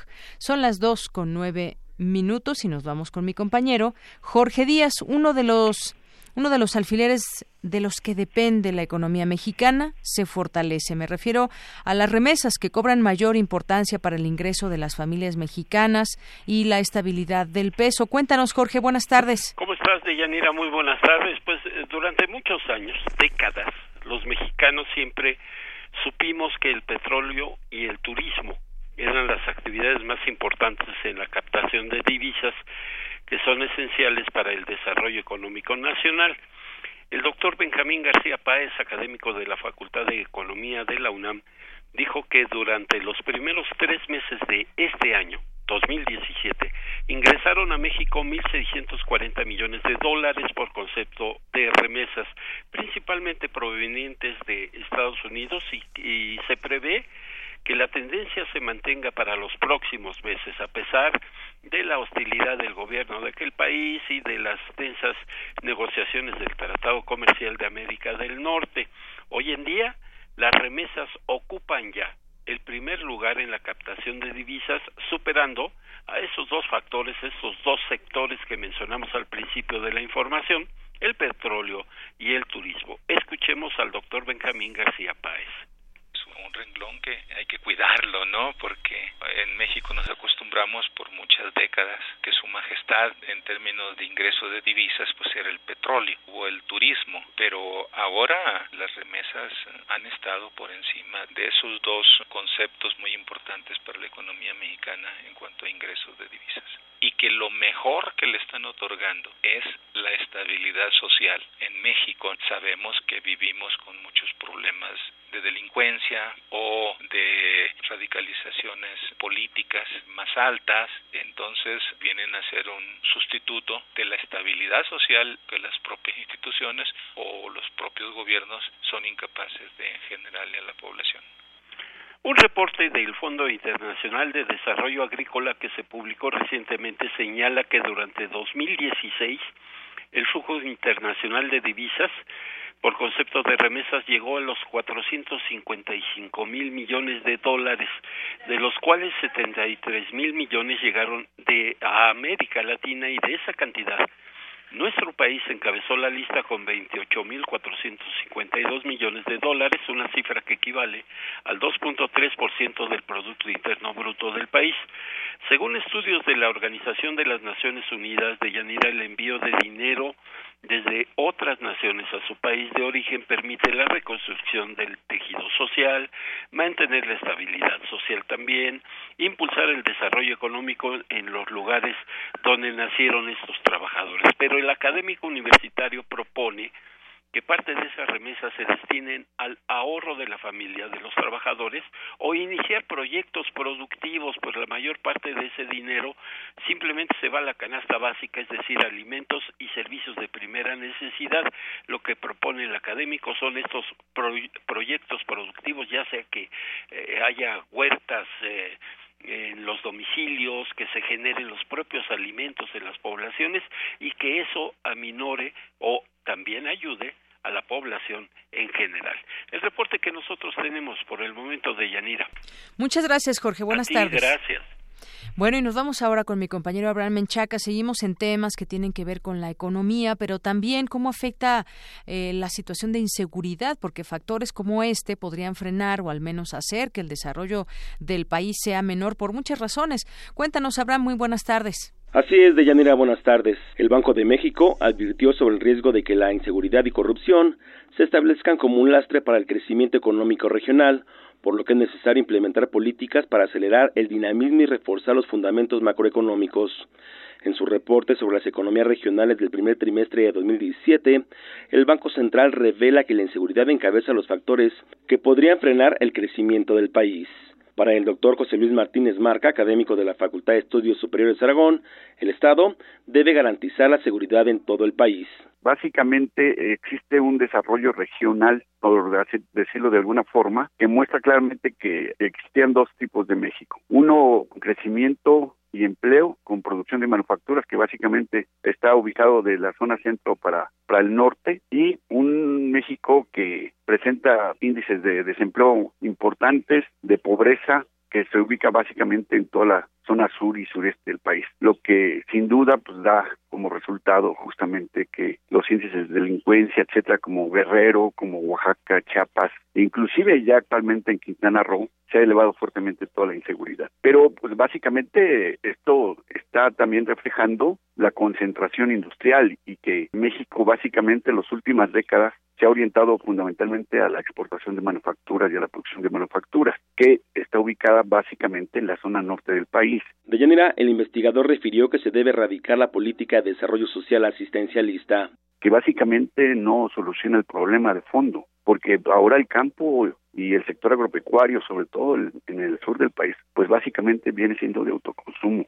Entonces, pues eso repercute sobre las condiciones de vida de la población. Y esto, pues, da lugar a toda la inseguridad y a que inclusive los, los grupos delincuenciales, porque al mismo tiempo buena parte de la producción de amapola, marihuana, se centra justamente en el sur del país. Y pues es una forma de, de absorberlos, ¿no? Pero al mismo tiempo de generar este pues problemas de delincuencia organizada. Básicamente son los aspectos centrales de, de, esta problemática que se presentan en el informe del Banco de México. El Banco de México alertó que otros dos factores de riesgo para las economías en los próximos meses son la instrumentación de políticas comerciales y migratorias de Estados Unidos. De llenar la información que tengo. Buenas tardes. Gracias, Abraham. Buenas tardes.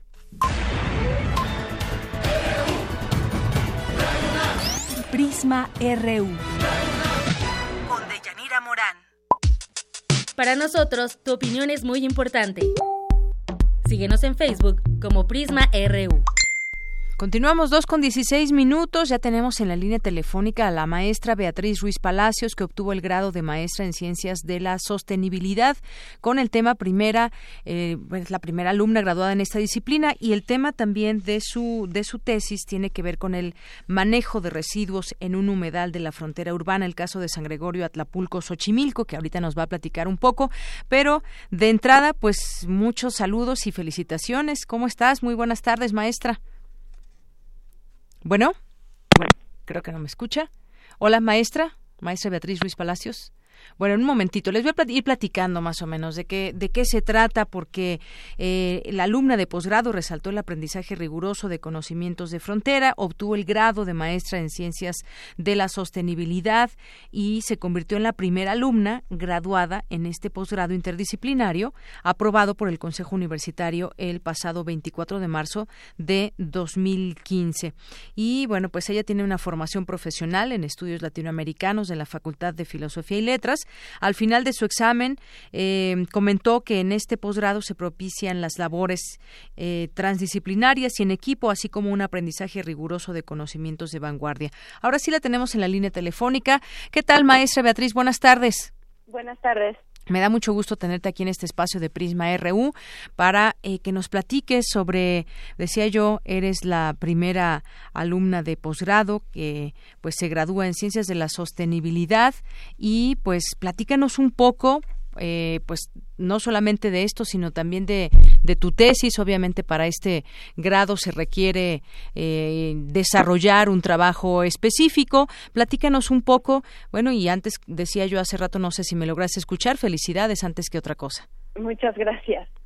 Este, pues sí. Eh, bueno, primero quiero agradecer el espacio para para poder hablar con el público que tienen sobre la importancia que tienen este tipo de programas eh, a nivel nacional, porque son un esfuerzo de muchos institutos y, y facultades de la Universidad Nacional Autónoma de México que están colaborando para formar alumnos de muy alto nivel en, en acciones muy concretas, en temas muy concretos que son de vanguardia y que, y que nos obligan a responder con con rapidez y con mucha creatividad y a poder conjugar en propuestas concretas muchísimos conocimientos que se han desarrollado a, través de las diferentes disciplinas de las ciencias naturales, las ciencias sociales, el urbanismo. Entonces,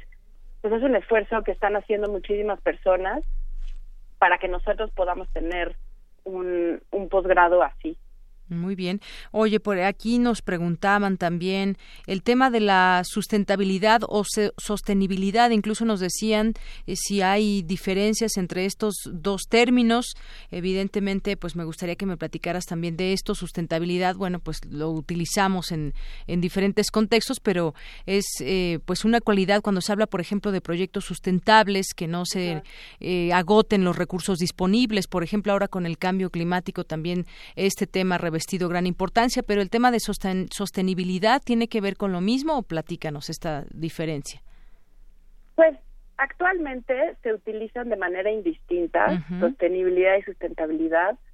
En un origen, eh, cuando se empezaron a introducir estas palabras y, los conceptos que, que tienen en, en, lenguajes académicos o en lenguajes políticos, sí había una diferencia importante son discusiones que se hicieron en los 80s, 90 eh, cuando se empezaron a ser más utilizados. Y ahorita ya no es ya no es tan importante hacer esa distinción, más bien lo que hay que reconocer es que la sostenibilidad o la sustentabilidad se basa en tres principios fundamentales que son abordan bueno no tres principios pero abordan abordan diferentes eh, los, los ámbitos ambientales, sociales y económicos en, lo que, en los que nos desenvolvemos las sociedades contemporáneas para buscar una eh, un desarrollo con equidad eh, que se mantengan la integridad de los sistemas que soportan la vida y que se puedan mantener las las sociedades de una manera este, eh, que, que, se mantenga la vida digna de las sociedades, ¿no? Entonces eso es lo más importante de la sostenibilidad. Entonces todas las acciones que se llevan a cabo, pues tienen que mantener en eh, estas como estos estos principios de manera conjunta. Muy bien. Bueno, y estás en esta investigación, fue parte de tu, de tu trabajo sobre el caso de San Gregorio Atlapulco en Xochimilco. Muy, muy brevemente, platícanos, maestra Beatriz, de qué se trata. Pues hice una investigación sobre cuáles son los problemas asociados al manejo de basura y quiénes son los que están dentro del sistema de gobernanza de la basura en una zona periurbana. Esto porque me interesa conocer cuáles son las, las diferentes eh, dificultades a las que se enfrentan, se enfrentan los pobladores o los productores locales en una zona que no tiene unos servicios urbanos tan frecuentes o tan claramente em, eh, disponibles porque son zonas en las que se comparten muchas actividades económicas distintas, porque hay zonas que son de difícil acceso y la urbanización se está extendiendo sobre estos territorios. Eh, muchas veces las propias autoridades no pueden dotarles de servicios porque hay eh, zonas de suelo de conservación o zonas que son que tienen usos distintos a los urbanos, entonces existen diferentes, digamos, imposibilidades para que lo puedan hacer. Entonces a mí me interesaba conocer cuál es este panorama y quiénes son los actores que están en, en estas zonas manejando la basura y cuáles son las motivaciones que tienen para, para elegir qué hacer con su basura. Muy bien. Bueno, pues muchas gracias por compartirnos parte de tu trabajo y qué viene también para ti, porque eh, leía yo por aquí que vas a continuar además tus estudios ahora hacia el doctorado. Sí, pues la idea es poder profundizar en, en estas discusiones sobre sobre sostenibilidad, sobre zonas periurbanas, sobre la participación de las poblaciones locales y las autoridades que están involucradas en estos lugares. Muy bien, y en hechos además completamente reales y que se requiere atención. Pues por lo pronto, muchas gracias, muchas gracias, maestra Beatriz Ruiz Palacios, por estar gracias. aquí. Hasta Muchísimas gracias a ustedes, hasta luego. Buenas tardes. Y la maestra Beatriz Ruiz Palacios obtuvo el grado de maestra en Ciencias de la Sostenibilidad. Prisma RU. Queremos escuchar tu voz. Nuestro teléfono en cabina es 55 36 43 39. Global RU. Bien, entremos a los temas internacionales que también son varios y fuertes. Allá, eh, por ejemplo, empiezan las discusiones en, de la OEA, aquí ahora en Cancún, Quintana Roo, Eric. Así es, eh, tenemos mucha información internacional este lunes y precisamente esta mañana fue inaugurado en Cancún, Quintana Roo, el 47 periodo ordinario de sesiones de la Asamblea General de la Organización de Estados Americanos, que este año tiene como lema fortalecimiento del diálogo y la concertación para la prosperidad. Esta es la primera vez que México eh, acoge un periodo ordinario de sesiones de la OEA. En este evento se analizarán temas ligados a la equidad de género, la lucha contra el cambio climático, los derechos humanos, la migración, entre otros temas. Eh, los ministros de Relaciones Exteriores también de la OEA también retomarán la reunión de consulta sobre la situación política y social, eh, social y económica de Venezuela, que fue suspendida el pasado 31 de mayo. En la inauguración esta mañana, el canciller mexicano Luis Videgaray afirmó que nuestro país busca llegar a un consenso sobre Venezuela. Escuchemos y creo que eh, será importante estar atentos al desarrollo de la reunión de consulta. La postura del gobierno mexicano es una postura eh, absolutamente constructiva. Queremos llegar a un queremos llegar a una resolución que pueda generar eh, un amplio número de votos a favor. Creemos que es algo importante para la región, para la organización y por supuesto para, para Venezuela. En tanto, el secretario general de la Organización de Estados Americanos, Luis Almagro, eh, señaló que el debate de Venezuela no terminará en esta reunión, pero es necesario abordarlo. Escuchemos las palabras de Almagro. El proceso no va a concluir tampoco hoy, aunque tengamos una resolución muy fuerte. El tema Venezuela va a continuar porque la crisis en Venezuela tampoco se va a detener hoy. Entonces va a ser necesario siempre el abordaje de nuestros países y el abordaje de la Secretaría General sobre este particular para seguir promoviendo las soluciones de democracia y respeto a los derechos humanos que el pueblo de Venezuela necesita.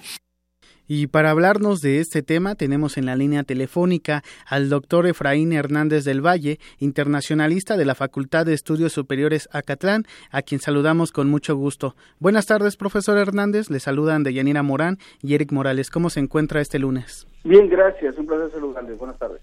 Pues antes de, entrar en, materia de, Venezuela, que sin duda es uno de los temas más importantes, quisiera preguntarle que, nos cuente eh, cuál es la importancia de que México sea por primera vez pues sede de esta Asamblea General, ya que se realiza año con año desde 1971 y uno pensaría que México pues tendría un papel más importante en la organización de estas asambleas y es hasta 2017 cuando es por primera vez sede de de, estas asambleas generales. Sí, lamentablemente habíamos perdido protagonismo dentro de la condición eh, americana, puesto que nos situamos un poco más hacia, hacia el norte y descuidamos las, las condiciones que teníamos hacia el sur. Sin embargo, nosotros habíamos sido entre 1940 y 1970 los líderes de la región, pero reitero, este, nuestra mirada hacia el norte nos quitó un poco de protagonismo, o mucho diría yo, hacia los países latinoamericanos que de los que estábamos nosotros siendo eh, líderes junto con un poco con Brasil y un poco con Argentina. El problema fue ese que nuestra mirada fue eh, hacia otros hacia otros derroteros y dejamos de lado eh, a nuestros compañeros latinoamericanos, lo cual hizo que la OEA conformado por países latinoamericanos, por supuesto, este no nos diera ese protagonismo como sede para la OEA, como bien usted lo dice. Sí, y que sin duda en ese tipo de eventos donde se abordan temas como el cambio climático, los derechos humanos, la equidad de género, pues es importante que México tenga eh, eh, esa participación, ese protagonismo que le caracterizaba, como usted menciona, antes de la década de los 70 y ahora también en un tema importante como es la situación y, la crisis por la que atraviesa Venezuela. Vemos que se han creado dos grupos, uno que, que apoya que se, que se toquen este, este tipo de, de temas, la situación de Venezuela en la, en la OEA y, también otro grupo que, que dice que, que no, que, Venezuela debe resolver su situación de forma autónoma y sin, la intervención de, ningún otro organismo o de ningún otro país, doctor. Este es un problema muy muy complejo, demasiado, porque he estado escuchando ahorita eh, la intervención de Luis Almagro y eh, él decía que no se iba a llevar a un consenso, pero por supuesto que no, porque hay dos dos vertientes, como bien usted lo dice, los países del CARICOM que en bloque apoyan eh, decididamente a Venezuela y por otro lado los países este, ya del continente como Perú eh, y México que eh, hablan sobre derechos humanos y la, la, la preponderancia que debe haber en, en, Venezuela en tanto las propias decisiones. El problema está en que este, Venezuela sí tiene sus, tiene que tomar sus propias decisiones, pero está está en contra de la propia carta de los de la de la OEA que, dice que debe haber condiciones de libertad y de derechos humanos, lo cual no está no está existiendo ahora en, en Venezuela, lo cual nos lleva a que haga, haya posicionamientos este, muy muy definidos de unos países que apoyan y otros países que, que no lo hacen en tanto el régimen actual eh, sin embargo, la intervención no es directa de la OEA, ¿eh? porque además no podría hacerlo. Su, propia eh, constitución eh, orgánica impide que, que, esto, que esto ocurra. Es simplemente una, una condición de, de, pues, de posicionamiento de los países en contra de lo que está pasando dentro de Venezuela, pero no hay intervención directa y no se podría hacer. Eso lo está usando, por supuesto, el gobierno venezolano para eh, acarrear agua a su molino y hacer que este que la OEA se convierta en un organismo intervencionista, pero a los ojos de los venezolanos, digo, la propia OEA no podría hacerlo, es solamente posicionamiento y lo que podría ayudar dentro del dentro del propio Estado para lograr los derechos humanos y la libertad, pero no una intervención directa, eso es imposible. Oiga, doctor, también hay que recordar un punto importante y hacer un poco de historia Hace 55 años Cuba fue expulsada de la OEA en la Asamblea General de, de, Punta del Este cuando el país declaró su vía al socialismo. Hace ocho años, en 2009, luego de un veto que duró 47 años, la OEA finalmente derogó la sanción y dejó abierta la puerta para el reingreso de Cuba. Mucho ha pasado también de esa fecha ahora. Conocemos la postura también, por ejemplo, de Estados Unidos, Donald Trump y demás.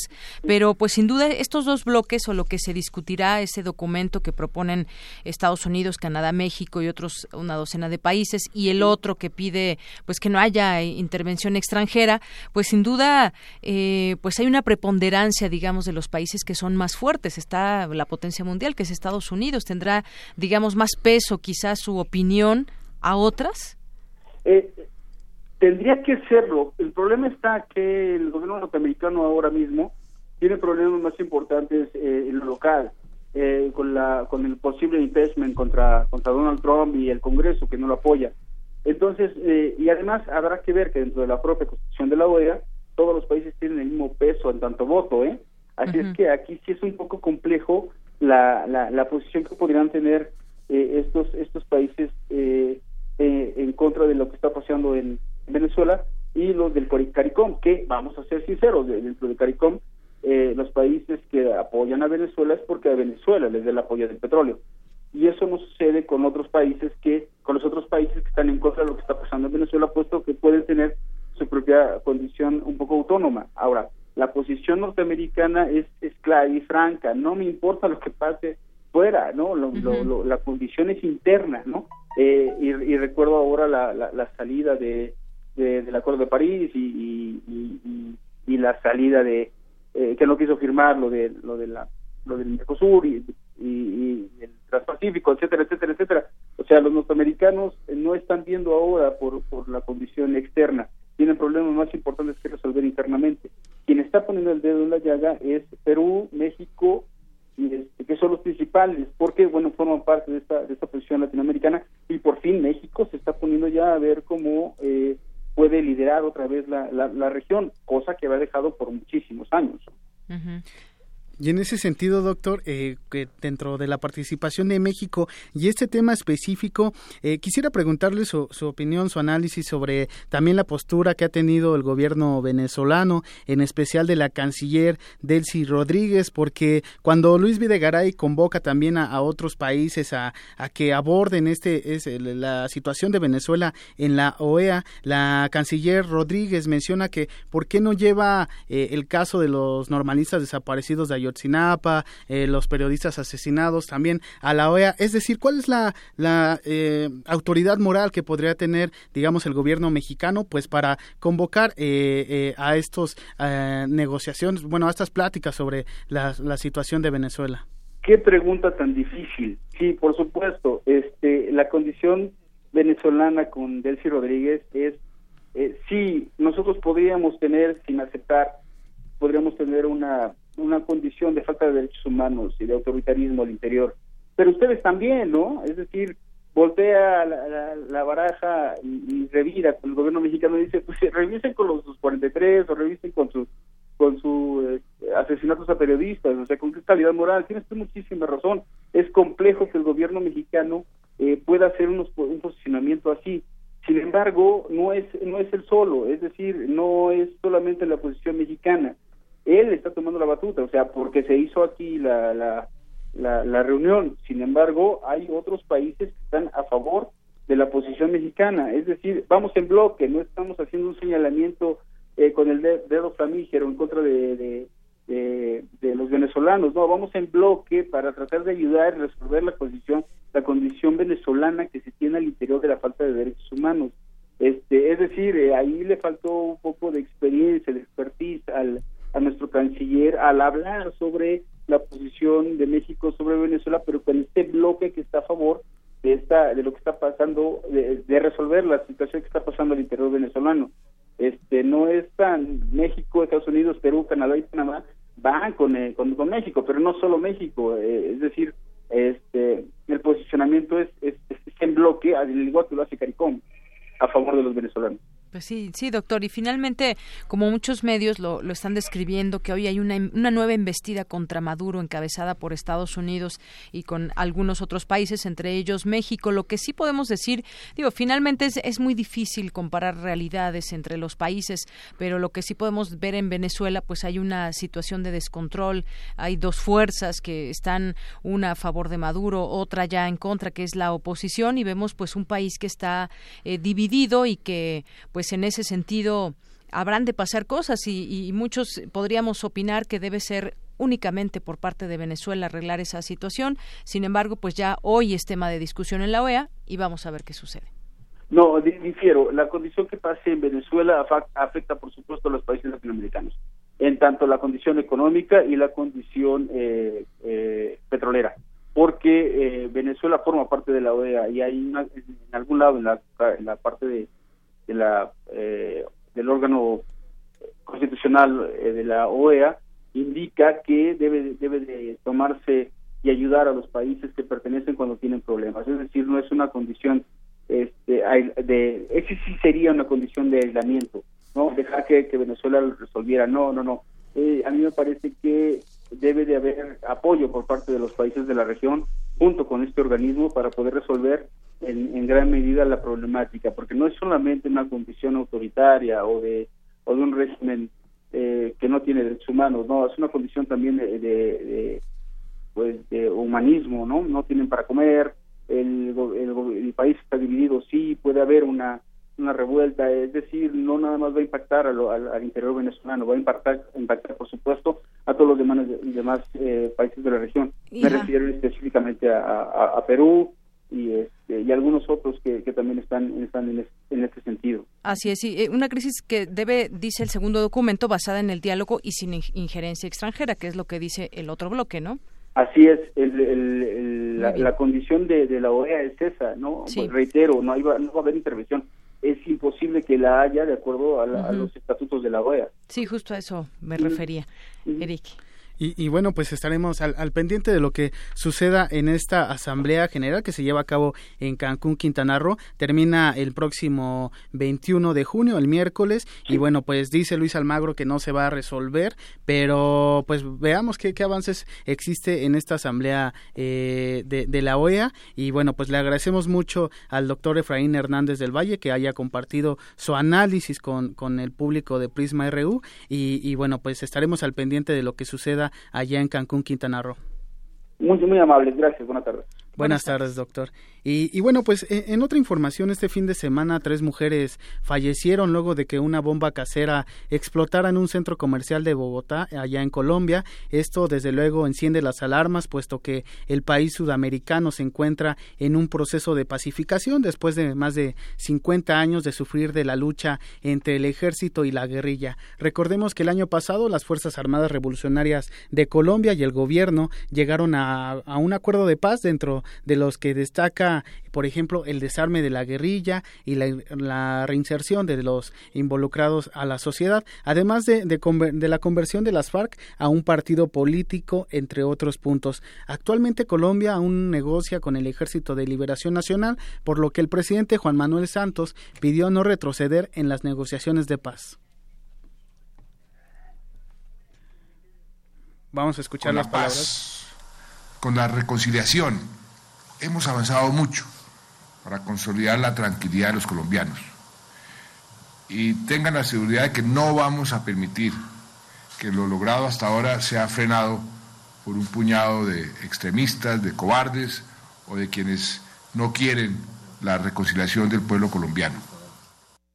Y bueno, estas palabras, lo, reitero, está dentro de, estas negociaciones que todavía se llevan a cabo. Recordemos que el pasado 2 de octubre se llevó a cabo un plebiscito allá en Colombia para saber si, si los habitantes de ese país estaban de acuerdo con lo que se firmó en La Habana, Cuba, entre el gobierno colombiano y las Fuerzas Armadas Revolucionarias de Colombia, donde ganó el no, pero aún así sigue las negociaciones para la pacificación de Colombia. Y bueno, pues tenemos más información, pero lo abordaremos a lo largo de la semana de Yanira. Muy bien, pues muchas gracias, Eric. Gracias. Buenas tardes. Prisma RU.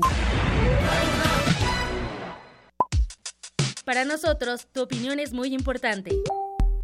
Síguenos en Facebook como Prisma RU.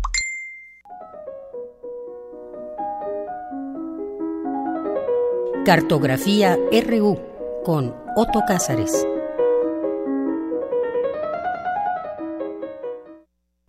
Bien, pues así entramos contigo. Otto, ¿cómo estás? Muy buenas tardes, bienvenido. Muy buenas tardes, Deyanira. Estoy contento, como siempre, de ocupar estos espacios y este espacio radiofónico. En estos breves minutos cartográficos, yo quisiera tejer una rápida reflexión con dos aspectos. Uno, el espacio como trama y el tiempo como urdimbre. El espacio con su manifestación concreta en la arquitectura, en el espacio urbano, y el tiempo con su manifestación en la radio. Pues claro, es que esta semana seguimos con las celebraciones, la semana anterior celebramos los 80 de Radio UNAM, y hoy, 19 de junio, ¿sabes qué se celebra? Ya me lo dijiste, Otto. es tramposa mi, mi, pregunta. Pues es que hoy se celebra el aniversario 692 de la Ciudad de México.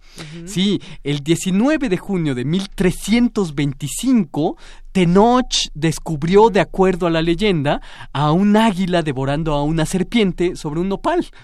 1325 es el año de la fundación de la Ciudad de México por los mexicas, ciudad que, como se sabe, fue reedificada por órdenes de Hernán Cortés en 1521, después de tomarla, y como se trató de una reconstrucción, Cortés mandó a su urbanista Alonso García Bravo que planeara para la Ciudad de México, saqueada, esquilmada, una nueva traza urbana, una nueva retícula a la manera racional de las ciudades renacentistas.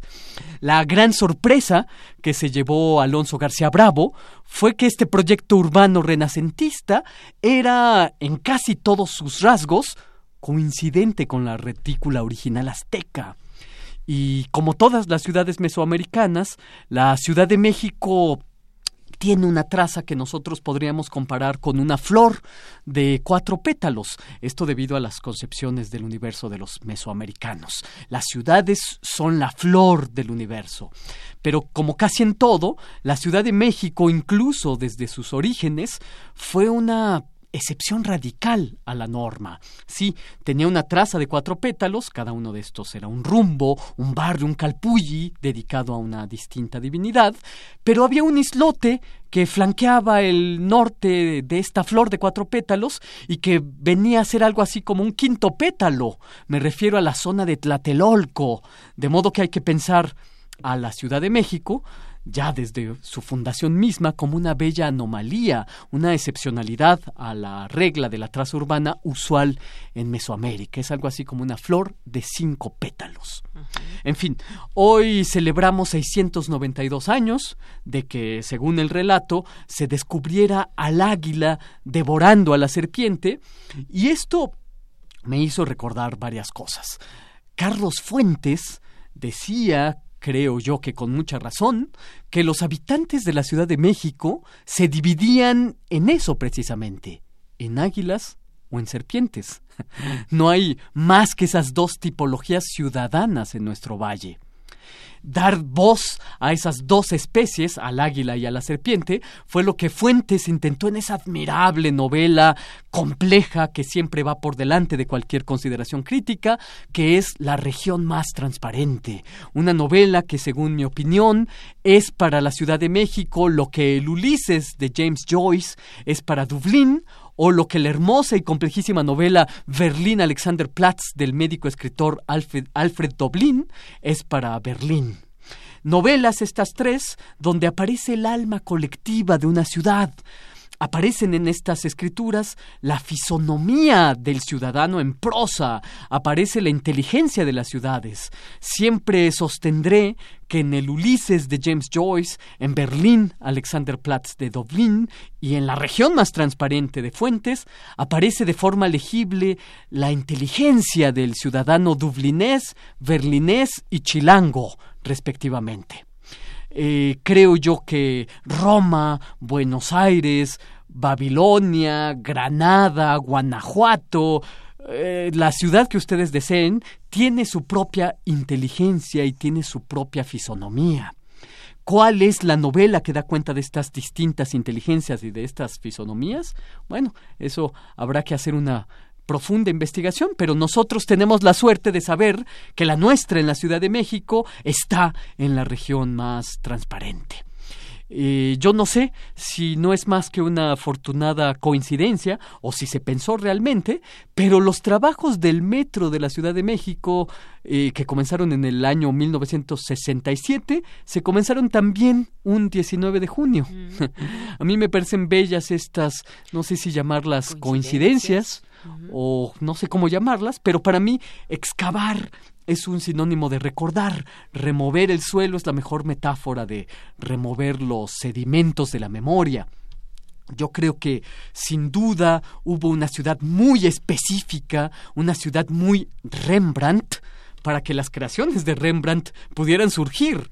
Ámsterdam es la ciudad de Rembrandt, como Delft es la ciudad de Vermeer, y hubo una ciudad de Descartes, no era cartesiana, hubo una ciudad Pascal, como también hubo una ciudad Octavio Paz, que ahora está en ruinas, por cierto, pobre de mi barrio, Miscuac, como hay una ciudad Woody Allen. Y es que el ciudadano construye una ciudad que a su vez le da su fisonomía tan particular, su inteligencia particular. Vuelvo a este punto. Es muy distinta la inteligencia del ciudadano madrileño de la del romano o la del bonoarense o la del chilango. Pero también hay un talante muy específico en cada ciudad, en, las, en el rostro de cada ciudadano. Ese mohín altanero del parisino, por ejemplo, o el semblante adusto del londinense que William Blake le pedía que quitara, o ese semblante amable y pedigüeño del ciudadano de Nueva Delhi, etcétera, etcétera. Yo sostengo que las ciudades son un cuerpo gigantesco, hay de hecho una bibliografía enorme alrededor del tema de la ciudad, como una magnificación de un cuerpo humano, pero no es este el lugar para desarrollar este tema. El fluido esencial de este cuerpo gigantesco que es la ciudad es la prensa escrita y algo mucho menos inacible, una sustancia etérea de cuya delimitación no podemos estar tan seguros, la radiofonía. Yo sostengo que la inteligencia de las ciudades, el modelador de la fisonomía tan particular del ciudadano, la labra la radio, esa sonoridad que condensa la voz y el alma colectiva. La aventura del pensamiento ciudadano toma forma audible en la radio. La radio es su conciencia, su bisbiseo, su irradiación, es también su inconsciente, no es necesario que oigamos todo lo que a través de la radio se transmite para saber lo que allí opera, sea en la frecuencia que fuere. Es una enjambrazón de deseos, de pulsiones, lo mismo de muerte que de vida, de cultura, de creación, de aniquilación, de fecundidad e infecundidad, de profundidad y de superficialidad. Hay una hermosa teoría urbana que dice que una ciudad termina donde terminan sus ruidos. El sonido es la única frontera posible para demarcar una ciudad. Ahí donde deje de atronar la cacofonía urbana, ha comenzado otro paisaje, el de la no ciudad. La radio es la, eh, yo creo, es la excepción a esta regla urbana. La radio puede extender esta frontera sonora y llegar hasta lugares inimaginables, de modo que la ciudad se extiende hasta donde se extiende la radio. La radio es la ciudad más allá de la ciudad. Pues bien, la radio y en particular Radio Universidad despierta la conciencia creando esa alma ciudadana y lo dicho en su frecuencia ha sido un vehículo de la comprensión humana. Ay, pues larga vida este intento que a 80 años de su inicio debemos desde luego celebrar, celebrar a Radio UNAM y celebrar la fundación de nuestra Ciudad de México, tan malhadada y que actualmente se encuentra tan deconstruida. La radio ocurre en el tiempo y su espacio es la ciudad. Y la radio, junto con otros aliados entrañables, va creando ciudad. Y esto es lo que yo tengo que decir este lunes 19 de junio de 2017. Pues muchas gracias, Soto. Qué bella manera de traernos este festejo de la ciudad del 692 hasta nuestros días, hasta la radio. Decías en algún momento el alma colectiva. Y hay quienes tenemos, pues pueden tener 10, 20, 30, 40, 80 años y como hemos visto también, hemos sido testigos de, cambiar, de cómo ha cambiado esta ciudad. Sin duda, sin duda, y que todo el tiempo está en transformación. ¿eh? La ciudad sin duda es un organismo vivo e irá transformándose para eh, malestar de los nostálgicos y de malestar de los ciudadanos también, que estamos sufriendo esta cacofonía de la ciudad, pero también es su voz. Así es. Eh, y recordar, por otra parte, a nuestros radioescuchas que participen prólogo. en la escritura colectiva de nuestro prólogo para un país que no existe, que leeremos el 3 de junio aquí en cartografías. Eh, sí, perdónenme, dije, tendríamos que viajar al pasado, ¿verdad? bueno, no estaría mal. Pero no estaría mal, pero leeremos este prólogo del país que no existe el 3 de julio. Esperamos sus materiales, eh, una escritura relampagueante, muy breve, en el correo electrónico medios y humanidades arroba gmail.com. Muy bien. Medios y humanidades arroba gmail.com. Perfecto. Otto, muchas gracias, como pues, siempre, Otto eh, Nos veremos el próximo lunes. Hasta el próximo lunes. Hasta luego. Prisma RU. Zarpazo RU.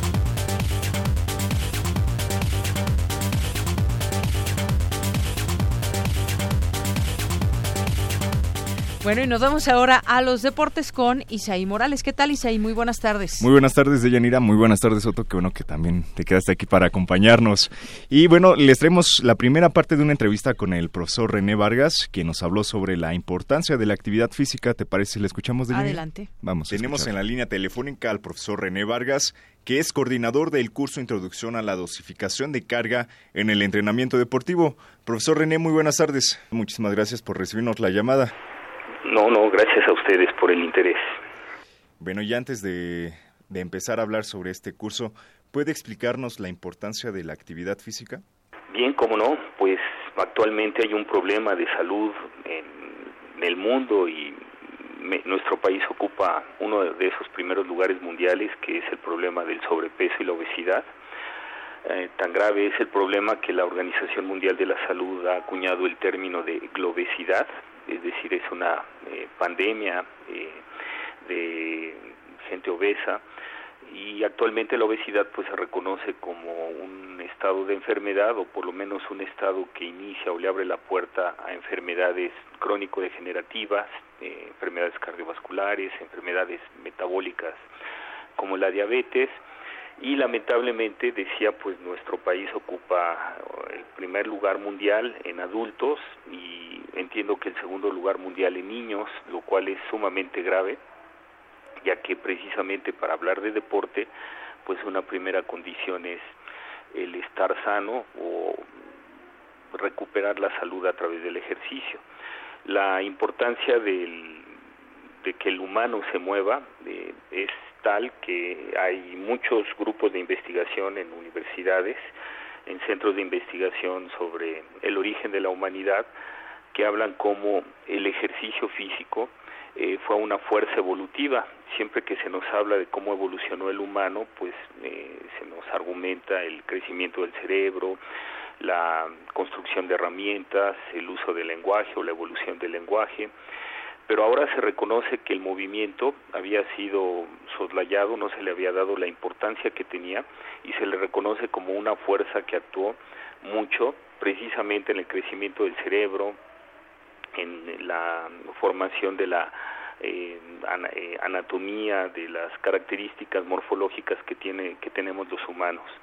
Entonces es muy importante el moverse. Si la gente no se mueve, se oxida. Eh, realmente se apaga y le va a abrir la puerta eh, esta falta de movimiento a una serie de enfermedades que se denominan hipocinéticas, es decir, por no moverse lo suficiente. tan, es así que el ejercicio ahora se reconoce eh, por su importancia, tan importante como el comer sano.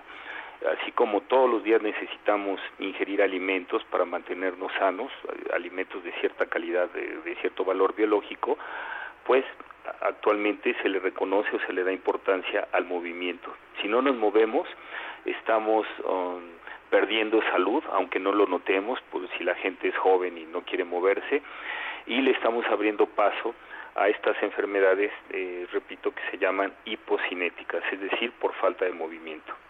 Doctor, perdón, eh, profesor, ahorita que estaba hablando de, la comida, también qué tan importante es alimentarse porque igual muchas veces le queremos meter duro al gimnasio, pero descuidamos un poquito la alimentación. ¿Qué tan importante es la alimentación? Excelente pregunta. Eh, en mi campo, o bueno, se habla mucho, dependiendo del especialista que entrevisten, de la importancia de moverse, de hacer ejercicio. Eh, otros hablan de la importancia de comer sano. Realmente ahora lo que se conoce es que cuando uno entrena, el estilo de vida que uno lleva, es decir, ya su vida personal, su vida privada, es un factor determinante para potenciar los efectos de entrenamiento. Es decir, por mucho que yo entrene, sí tengo una serie de hábitos negativos, digámoslo así, como que tome eh, exceso de alcohol, no coma sanamente, me drogue, pues esos elementos van a contrarrestar los efectos positivos del entrenamiento. Para potenciar los efectos del entrenamiento se requiere, entre otros factores, tener un estilo de vida que sea consecuente con eh, la búsqueda de la salud, con el mantenimiento de la salud y con potenciar mi rendimiento como deportista. Bueno, pues ahí está eh, el doctor René Vargas y bueno, la importancia, ¿no? De mantenernos, este, pues activamente, pues activos, ¿no? Prácticamente. Activos, activos, esa es la Andar en bicicleta, correr un rato, para evitar precisamente todos estos problemas, pues, eh, en los huesos cardiovasculares que a la larga, pues, nos pueden deteriorar, la salud. Muy bien, pues muchas gracias. A ti, Deyanira, nos escuchamos el día de mañana. Que estén muy bien. Hasta mañana.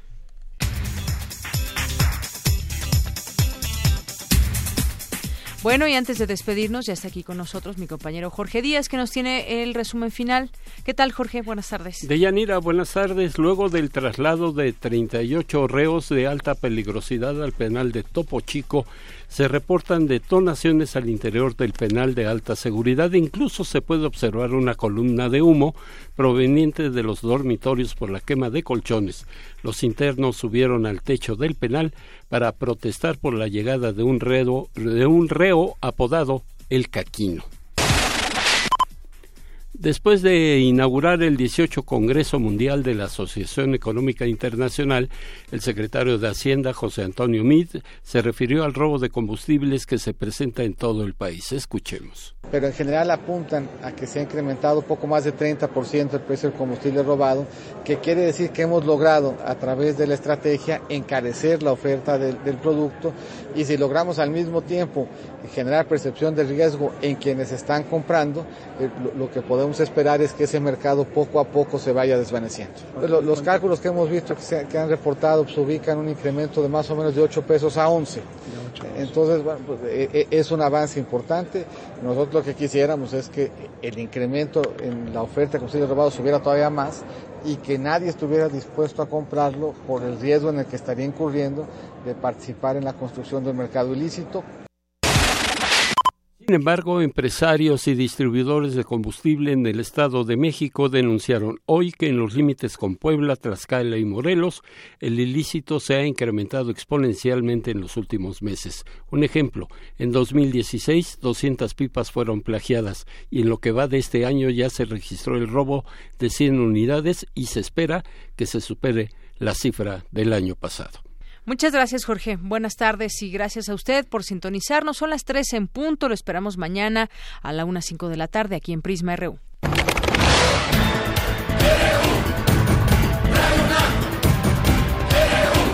Prisma RU. Los perfiles del acontecer universitario de México y el mundo en una frecuencia. De lunes a viernes, de 1 a 3 de la tarde.